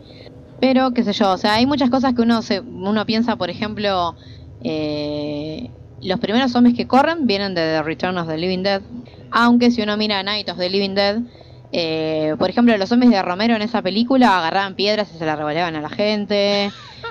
No iban tan, o sea, no, no eran como tan tontos como en Dawn of the Dead, que en Dawn of the Dead creo que él estableció, digamos, el canon moderno de el zombie que es medio torpe, que le Sí. prende, lo puedes prender fuego y son débiles al fuego, porque en Night of the Living Dead no eran débiles al fuego, o sea, eran como, Sí, sí, sí, eran predadores. eran predadores. Sí, sí, totalmente. Sí, claro, establece la idea del zombie como, digamos, como un terror que avanza muy lento y, y como medio imparable, ¿no? O sea, imparable en el sentido. No imparable, pero como que siempre va a estar ahí persiguiéndote, de por más que corras. Sí, después viene todo lo más emocionante aquello, la idea de los infectados y todo eso, de bichos que se echan más voraces. Claro, claro, exactamente. Eh, y bueno, obviamente a Romero nosotros le debemos un montón en lo que es el, el zombie moderno, pero también hay que decir que, mm, que justamente eh, después de Day of the Dead, que fue la última que sacó, o sea, la, la primera es de 1968, eh, Dawn of the Dead es del 78 y Day of the Dead es del 85, después Romero tuvo un, obviamente siguió filmando, pero eh, se, qué sé yo, un retiro temporal de lo que es hacer zombies eh, y hizo, bueno, otro, o sea, tuvo un cameo en The Silence of the Lambs, eh, que eso también es medio bizarro. Hizo, filmó con Stephen King, que él eh, antes de, de Day of the Dead había hecho Creep Show, que es una trilogía que es muy divertida de ver. Eh, de hecho, esa estaba como para recomendarla en cine bizarro, una trilogía, pues es una peli antológica de tres, de tres historias.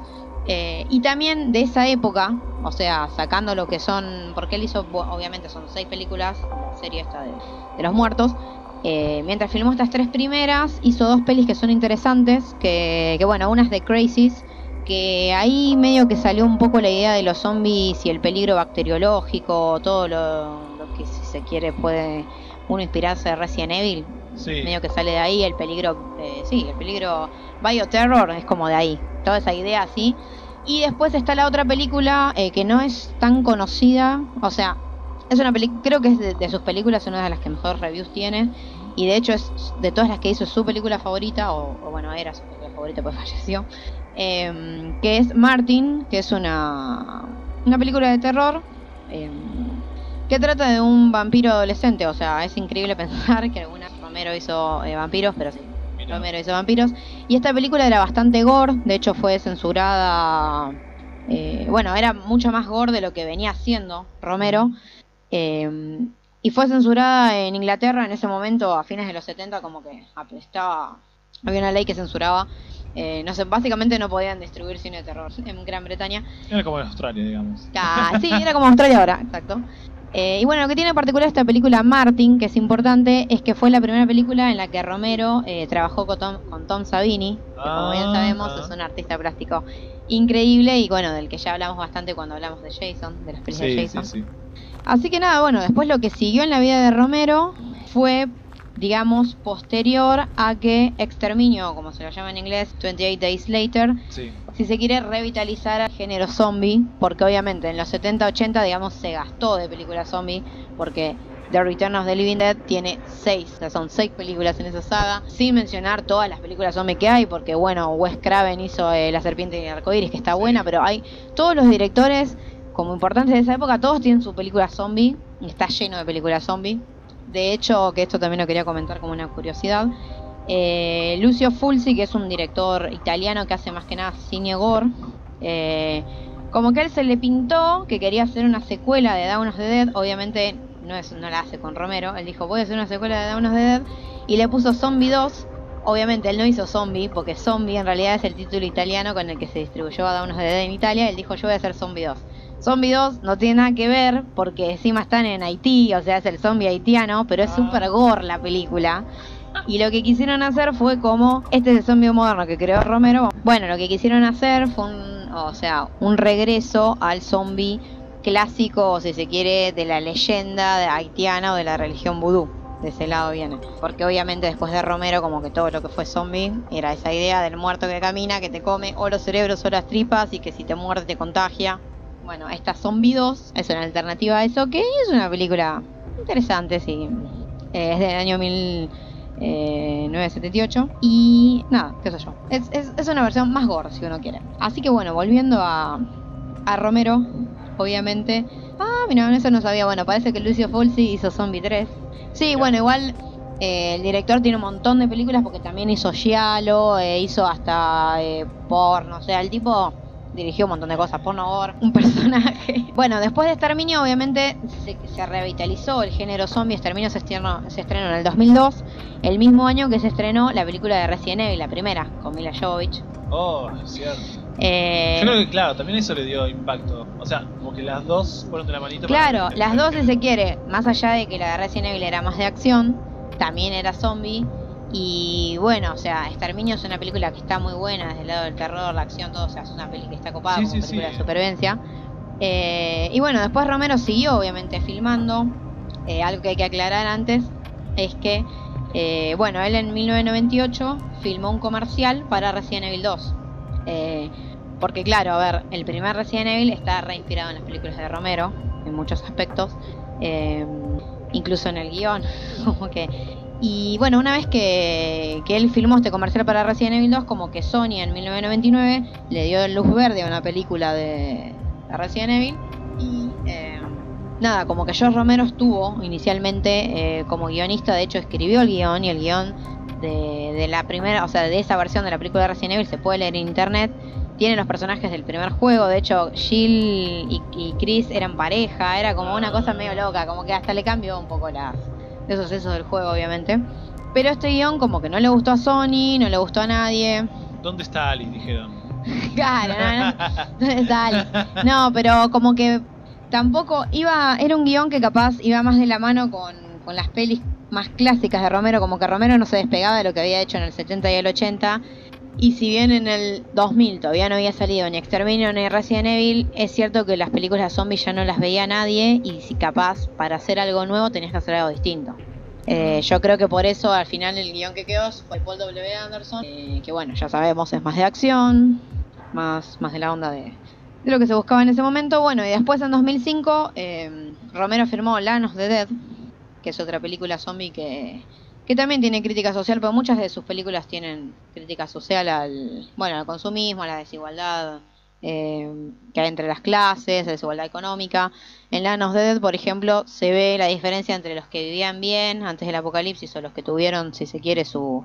Los que tienen poder y los que están ahí a merced de los zombies porque no- nosotros no tenemos dónde guardarnos, no tenemos plata y bueno, Claro. nada, están día a día luchando por su vida porque si no los zombies se los comen.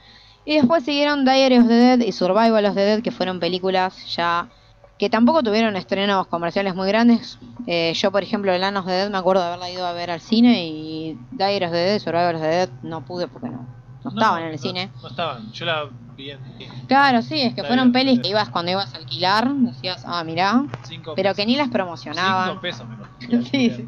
Eh, es que ni las promocionaban y bueno, es como que ahí ya se le fue la nafta a la saga de Romero.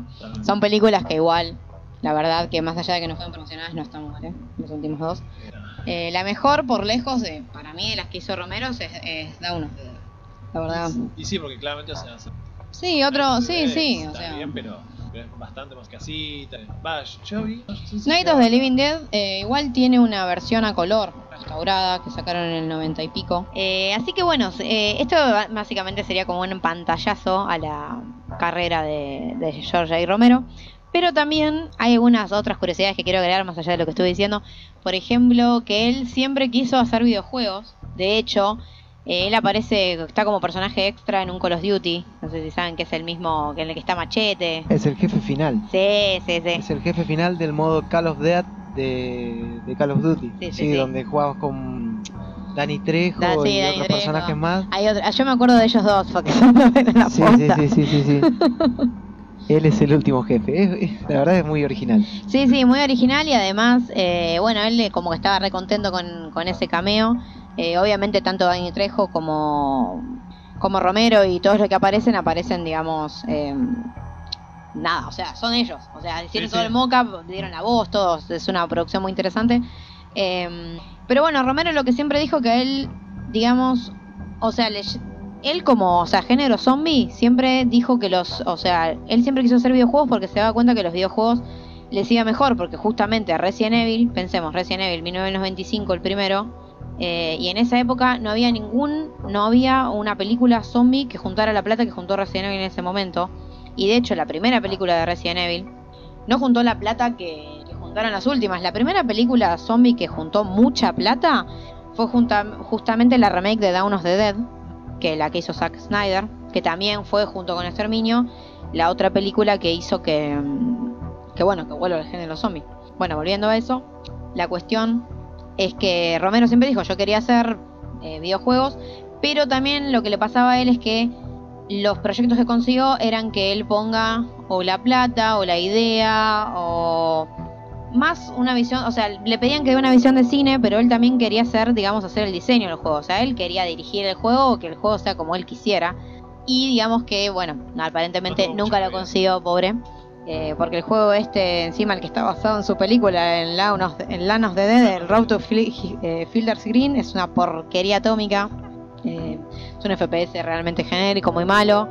No sé, no, les diría no lo jueguen, pero no lo van a jugar porque no está en ningún lado, no se consigue digital, así que ya, ya sé que no lo van a jugar. Em, No Y se bueno. bueno. de buscarlo. Claro. Eh, y bueno, la realidad es que que los zombies sean un curro es algo, en cine es algo relativamente reciente porque sacando Zombieland, que le siguió a Dawn of the Dead, eh, la, película, digamos, que más plata recaudó del cine zombie es eh, Guerra Mundial Z, Sí. pero obviamente para que se haga una película zombie con Brad Pitt y con todo ese presupuesto, se necesitó todo lo que estamos hablando, o sea, Resident Evil, Zombieland, Shaun of the Dead, Sí. todas esas películas que de alguna manera u otra, eh, nada, demostraron que, que se puede hacer algo mainstream con zombies. Eh, así que bueno, la verdad es, es como que es el tipo fue el padre de los zombies y la verdad que obviamente desde el lado creativo es un genio, pero la verdad a mí me da un poco de pena que él no haya podido, digamos, decir hice millones con esto, que capaz era lo, lo que quería hacer ahora siendo viejo, como diciendo, che, yo Claro. quiero, y no pudo. Lo peor es que, o sea, digamos, él sabía en los últimos años que era tipo una figura hiper conocida, pero no debería contar con los millones que tiene el resto de Hollywood, ¿viste? O sea, Claro, sí, sí, sí. Em, no digo que se murió pobre, pero No, o sea, obviamente. no se murió que con la guita que él quería Obviamente que no, pero. A ver, eh, esto va a sonar muy feo, eh, pero es la dura realidad. Mila Jovovich y Paul W. Anderson juntaron muchísima más plata con esa sextología choronga de Resident Evil. La última juntó 350 millones de dólares, chicos. O sea, eso es el triple, el cuádruple de lo que juntó Zombieland. O sea, ¿entienden? O sea, Resident Evil, por eso van a seguir haciendo películas sin Mila Jovovich. Porque ya está. Ya está. Dice Resident Evil. ¿y saben que Resident Evil, o sea, Capcom, Capcom eh, eh, curró con los zombies como nadie, no, ni, ni Romero pudo, nadie pudo. Sí, ojo, igual creo que esta sexta le costó como casi 300 millones de dólares. No fue. No, no sé si les habrá costado sí, tanto. no, No, costó. le- mucha había leído. plata. Mira, No, a ver, dirigir una película de ese calibre cuesta plata, aunque no lo crean. Cuesta muchísimo. sí, plata. pero 300 millones suena a, a mucho, a mucho. Em, pero bueno, la verdad que, que todo lo que hizo Romero, eh, obviamente, yo es como que no, no quedé, o sea, la muerte como que me impactó, pero tampoco lo sentí como algo muy triste porque obviamente es una persona que ya hizo su carrera, ya, ya era alguien grande y no, y es parte de la vida lo que pasó. Eh, Es pero- lo que nos toca a todos, ¿no? Ir a la tumba para poder volver a recibir desde acá. No, no, no, acá estoy viendo. El eh, budget de Resident Evil, The Final Chapter, es de 40 millones y recaudó 303. ¿En O sea, serio? sí, obviamente. Ah, Una entonces- película de 300 millones es una guasada, no puede ser. O sea, Dios mío, ¿qué estamos haciendo entonces? Así que le fue re bien a Resident Evil. Y Mila Jovovich y, eh, como se dice, Paul W. Anderson deben tener sexo arriba de billetes. Porque yo lo haría si fuese ellos. Seguramente. Totalmente. Seguramente. Ahora entiendo por qué está- ella está enojada de que van a hacer películas sin ella. Ella quiere seguir juntando. Ella debe querer seguir haciéndose su cama de billetes, Aunque, obviamente. aunque sea la malvada, no le importa. Tal cual, no le importa, no le importa El nada. colchón nunca tiene demasiado suficiente para ella. Siempre quiere. Eh, así que bueno, volviendo a los zombies, no sé si, si quieren recomendar desde lo personal alguna peli zombie que les guste, de lo moderno. Ah, vamos a hacer igual un capítulo dedicado a- al cine zombie, todo Sí, sobre sí. eso. Eh, bueno, como había comentado, la peli que recomiendo yo eh, por lo bizarra es Brain Dead. Sí, que en España se llama Tu mamá se comió a mi perro. Sí, exactamente. Por la escena conocida, que ya sabemos. Bueno, No queremos spoilear, pero No, el no título lo dice, Tu mamá se comió a mi perro. bueno, pero va, va. Eh, la breve sinopsis que puedo hacer es, este, creo que, a ver, si mal no recuerdo, había una especie de mono en el zoológico que tenía rabia, este, y el protagonista, digamos, es eh, un tipo así que, nada, de clase media, que vive con la madre, que es- tiene que bancarse todo lo que ella lo maltrata, que es muy reprimida así sexualmente, en el sentido de que, viste, no puede salir ni con una mina. Este, no sale con una Sí, mina. es, es re sobreprotectora la madre. Eh, sí, pero sobreprotectora Sí, sí. a nivel militar, o sea, a tal nivel es, tal es así que lo, lo persigue a la primera cita. Exactamente. Ahí está. Exactamente. Y bueno, resulta que va con ella al zoológico para sacarla a pasear. Y bueno, estas uno, uno de estos monos con rabia, no sé qué, agarra y la muerde. Este.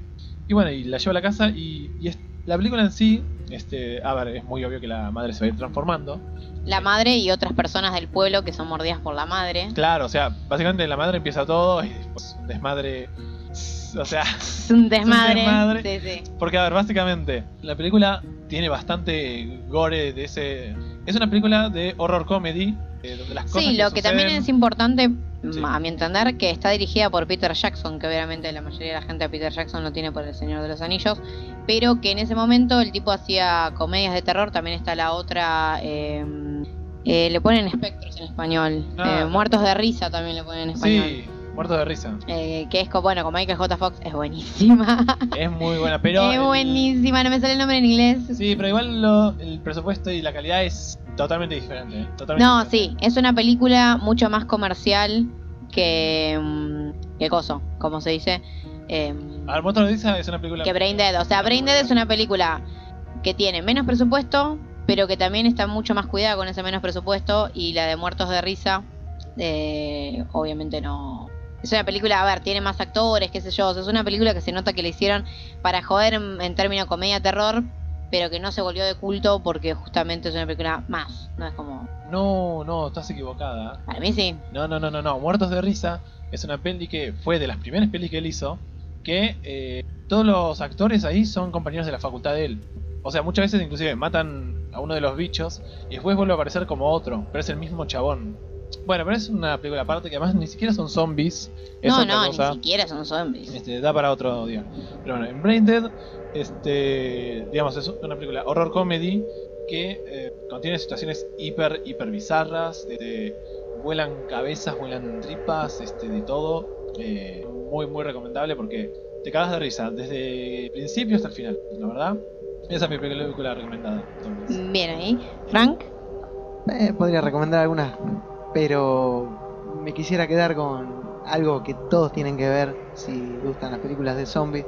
Y estoy hablando de Shaun of the Dead. Es una película protagonizada por Simon Pegg y Nick Frost. Que también de algún modo junta esto de la comedia con el cine de terror, ¿no? Y qué sé yo, eh, se, se basa bastante, bastante en el trabajo de George Romero. Y bueno, nada, es eh, una película donde relata la historia de Shaun, que es interpretado por Simon Pegg. Ahí el tipo que es un vendedor de, productos electrónicos que vive en Londres. Bueno, eh, vive con su amigo Ed, que es este Nick Frost, y Pete. eh, nada, y de repente como que empiezan a, notar que las cosas se van, se ponen raras, empiezan a, ver gente que camina raro. Eh, Vos sabés que me acordé de otra película que ahora les quiero comentar, pero bueno. eh, en definitiva, eh, todo se va al carajo y empiezan a aparecer zombies y ahí empieza esa especie de, de lucha por sobrevivir, pero presentando situaciones bastante absurdas, bastante eh, cómicas o, o tragicómicas de algún modo. incluso con un final que, que de algún modo no, no te terminás esperando. Que me- la verdad que me gustó mucho. Y bueno, en especial me quedo con, con la escena donde empiezan a matar zombies con los discos de vinilo. Eso, eso es muy bueno, es muy bueno. Y nada, yo se las recomiendo que la vean porque es una película que la van a disfrutar desde, desde que comienza hasta que termina. Sí, la verdad, eh, bueno, es una película que yo la habré visto, no sé, ocho veces más. La vi un montón de veces, me- es una de mis favoritas. Eh, y yo la que quiero recomendar se llama Pontypool, que es una película canadiense, no es muy, muy conocida. Eh, ah, acá estoy viendo en de- de Juan de los Muertos también, es muy buena. Sí, a mí la verdad... esa, eh, esa película es la que les quería recomendar, ahora me acordé después. Eh, bueno, películas zombies yo la verdad vi un montón. Eh, bueno, pero volviendo a Pontypool la quiero recomendar porque no es muy conocida y porque tiene un ángulo distinto.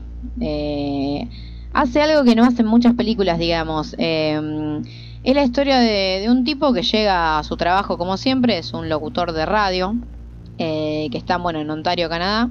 Y eh, bueno, él llega a su trabajo y se pone a hacer el programa de radio, digamos, como siempre. El tema es que empiezan a pasar cosas en la estación de radio que está más desierta de lo normal y en el exterior en lo que viene escuchando que te dan a entender que afuera hay obviamente un apocalipsis zombie y él está ahí y obviamente no se puede ir porque eh, justamente ahora la radio que pasó a ser de su lugar de trabajo ahora es el lugar de atrincheramiento y nada, el shelter anti-zombie. Em, y la película lo que tiene de interesante es que es como, si se quiere, puro guion. Me hace acordar a otra película que fue bastante conocida por eso, que se llama Lock. Es una peli relativamente nueva, tiene 2-3 años. Eh, que bueno, que es toda la película es un chabón yendo en auto de un punto A a un punto B, después te enterás por qué va de ese punto A a punto B.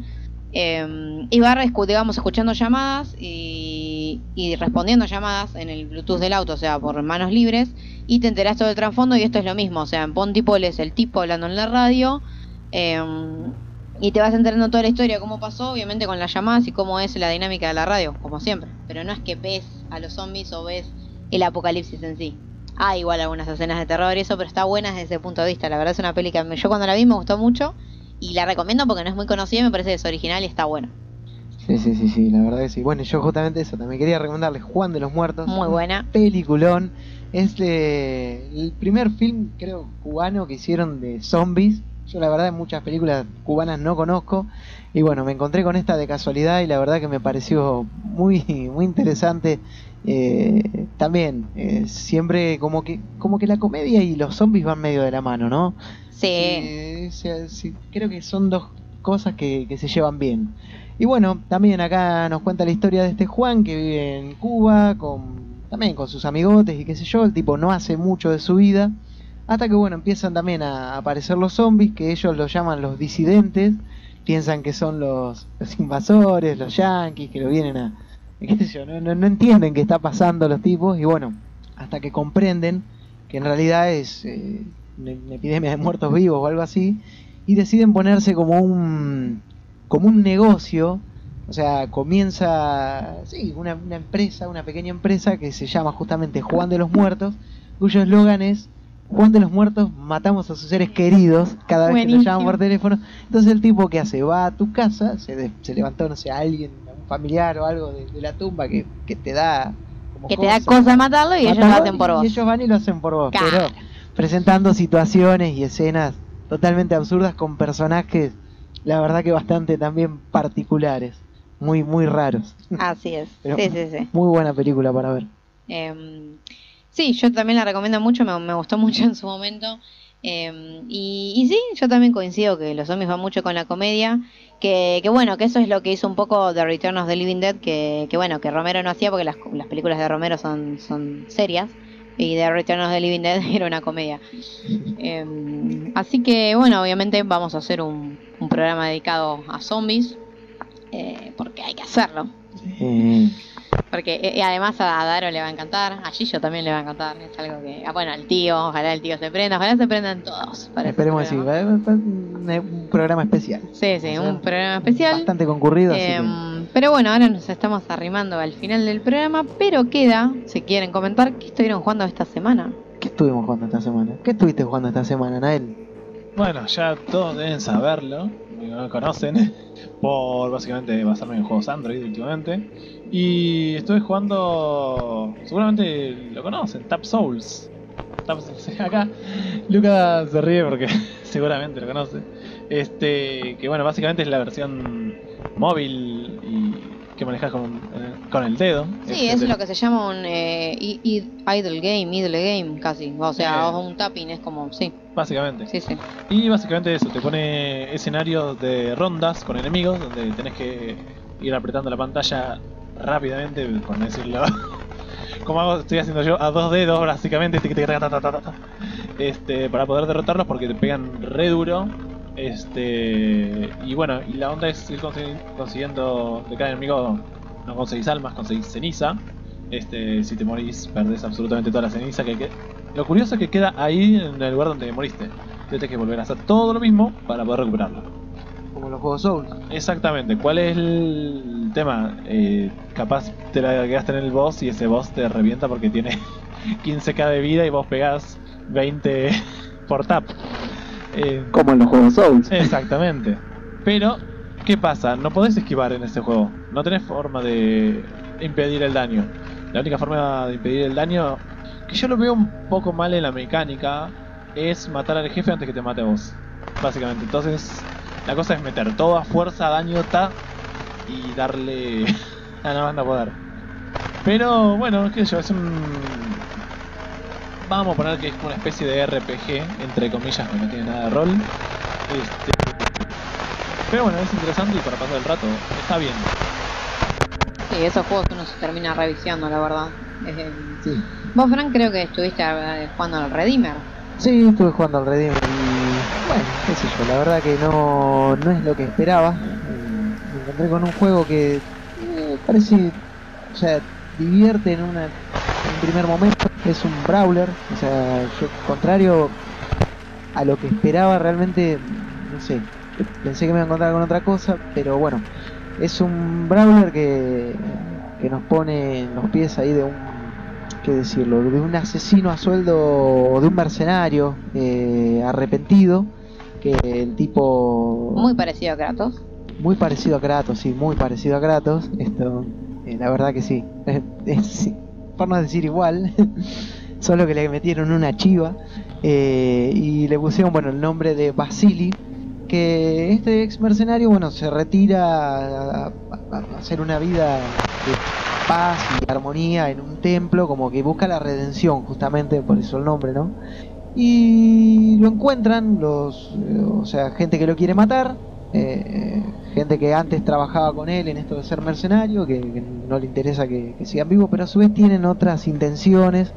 Y bueno, eh, a partir de ahí comenzamos a, recorrer niveles eh, bastante lineales, no, no, tenemos mucho para explorar, repartiendo golpes a todo lo que se mueve y basando los ataques en armas a distancia o armas cuerpo a cuerpo, con la posibilidad también de realizar alguna eje- ejecución con elementos del entorno.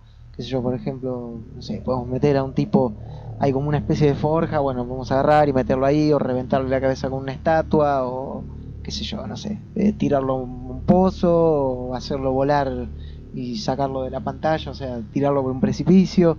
Eh, esas cosas están bastante bien. eh, como que el- se nota que el personaje es poderoso, o sea, cuando pega y salen volando los tipos, me causó risa, porque es como que tiene una fuerza sobrehumana.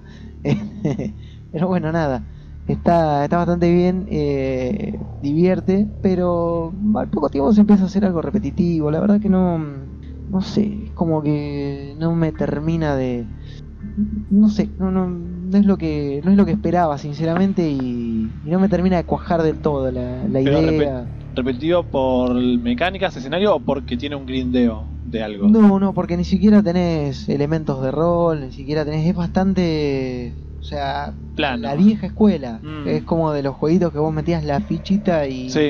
y bueno, y era eso de Y ir avanzar pegando, para ¿eh? adelante, sí. Es exactamente eso, solo que en, en- en 3D, porque el juego se ve con una perspectiva isométrica, así casi cenital, te diría. Eh, donde, bueno, nada, vamos con este tipo pegándole a todo y no, no hay más que eso. O sea, es pegarle a todo lo que se mueve, pasar por los escenarios, pero no tiene el encanto del 2D que tenía, no sé, un Final Fight. Sí, claro, tal cual. Esto como que se diluye todo eso y pierde un poco la gracia. Y que además estamos un poquito avanzados como porque yo para una digamos, una historia tan lineal y tan básica. Claro, porque, por ejemplo, si fuéramos al caso de Mother Russia Blitz, toma ese concepto del Brawler, o sea, del beat'em up, pero lo hace bien porque lo hace a la vieja escuela. O sea, se mantienen esos lineamientos y la verdad que hoy ver un Brawler de ese estilo es agradable. A mí fue un juego que me encantó. Este intenta emular lo mismo, pero eh, metiéndole ya cosas en 3D, o sea, otro tipo de, de- de historia que no... Sí, como mucho más modernizado. Sí, sí, sí, no, y no, no hermana bien. No, no, no se siente, la verdad, algo copado, por decirlo de algún modo. Pero bueno, ya, va, posiblemente para cuando esté el podcast publicado ya van a estar eh, detalladamente mis impresiones. Los palos. Y si no, y si bueno, y si para el momento que escuchan el podcast todavía no está publicado el review, pronto lo van a poder leer, pero yo creo que sí. Así que bueno, eso es lo que estuve jugando esta semana. Bueno, bien ahí. Eh, no, yo la verdad que no estuve jugando nada así del estilo, salvo, bueno, algunas partidas del, del Dead by Daylight. Después estuve jugando en la 3DS al Ever Oasis, pero bueno, no es un juego del estilo, es una especie de una mezcla de, como se dice, Animal Crossing con un poco de Digimon World, porque te traes gente a tu ciudad que no son Digimons, pero hay gente, es parecido. Y tiene Dungeon Crawler de los Zelda, está bueno. No sé, te, van, bueno, van a leer un review más eh, extenso, no en SHD, en otro sitio en el que escribo, ya pueden fijarse. Ya los que me siguen como lunática saben, eh, me, me pueden leer el review. Y no sé si Lucas quiere comentar que estuvo jugando. Sí, estuve jugando varios juegos. Eh, primero el Crash, la trilogía. Es verdad. La Ah, sí, yo también estuve jugando a eso, pero bueno. Recordando la infancia, digamos. El Nioh, que es como un Dark Souls, pero japonés y con cosas samurai. Ah, review en el sitio del Nioh, sí, sí. ¿Qué más? El Shadow of Mordor. El Shadow of Mordor, que es un Assassin's Creed, pero con la historia de Señor de los Anillos. Por eso me gusta más. Pero es una Sinceramente, sí. El Shadow of Mordor está muy bueno, el bueno, obviamente el sistema Nemesis, que es lo, por lo que aclamaron el juego, y que aprovechamos porque estuvo de oferta tanto en Steam como en PCN. Eh, nosotros lo compramos en PCN, pero estaba a 5 dólares nomás. Por Sí. eso, la edición Juego del Año, que tiene varios extras, muy muy buena, bueno, muy bueno aprovechar esto, la verdad fue. Fue bueno. coincidencia, sinceramente, porque ni lo iba a comprar. Lo vi, entonces ya fue. Claro, fue como la semana de ofertas, las ofertas de verano son eso, uno entra, ¿qué es esto? Compra. Sí. Básicamente es así. Eh, así que bueno, no sé, ya es hora de saludos. Saludos al tío, obviamente, como siempre. A Daro, obviamente. Obviamente a siempre. Daro, al tío, sí. Eh, y no sé a quién más quieren saludar. Bueno, podemos mandar también un A los de Gamers Camp. saludo, sí, a los amigos ahí de, de Gamer Camp. eh, también pueden pasarse ahí de tanto en tanto para leer y estar al tanto. Que siempre digo, por ahí es un poquito más extenso el, el abanico que, que se abarca en cuanto a, a las noticias del, del mundo del gaming. Pues no está tan abocado al terror. Así que bueno, nada, es una alternativa nueva. Así que ahí tienen para pasar por la página. Eh, y bueno, no, y yo creo que nada más, bueno, y a mis compañeros de, de Manchester también que siempre nos ceden las canciones ahí eh, de, de onda. Así Es que, verdad. Sí, sí, obviamente, ¿no? así que bueno, eh, yo por mi parte a nadie más. Anael no quiere saludar a nadie. Así que. Saludos a los oyentes que están ahí. Hola, ¿cómo están? Y que bueno, que la, que la pasen muy bien. Espero que lo hayan disfrutado. Este, y si no, escuchen los otros que también están buenos. Un saludo, no sé si lo escucha Nacho, que hoy es su cumpleaños. Es cierto. Y Sí, nada, eh. feliz, bueno, ayer fue mejor dicho. que feliz cumpleaños, pasará bien. Y eso. Sí, Nacho es un amigo de la casa. A veces se escucha, es cierto, es cierto. Ah, Bueno, Eh, hay, mu- hay mucha gente que, que ha dejado, obviamente no está al día con los programas, pero va a llegar un momento que lo va a escuchar y va a decir, ah, me saludaron ah, me, para el saluda- me saludan para el cumpleaños". claro. Está claro, bueno. Así que bueno, les recuerdo que nos pueden leer todos los días en www.shdownloads.com.ar. En Facebook estamos como Survival Horror Downloads, la fanpage. El grupo de Facebook que es eh, SHD Comité del Horror. También con ese nombre estamos en Steam, como mentores de Steam. Recomendaba las reviews que hacemos, que subimos ahí también. Totalmente. Eh, después en Twitter como arroba shdownloads. También estamos con ese nombre en Instagram. eh, en eh, YouTube como SHDTV. Y nos queda SoundCloud, que somos un podcast de terror. Así que bueno, todas esas cosas. Ahí tienen, tienen para seguirnos, hacer dulce y bueno, estar al tanto de todas las eh, noticias del mundo del terror y el gaming, por supuesto. Así es. Así que bueno, nos despedimos. nuevo encuentro en 15 días. Totalmente, amigos, como siempre les digo, nos vemos en el Ether. Chao, chao.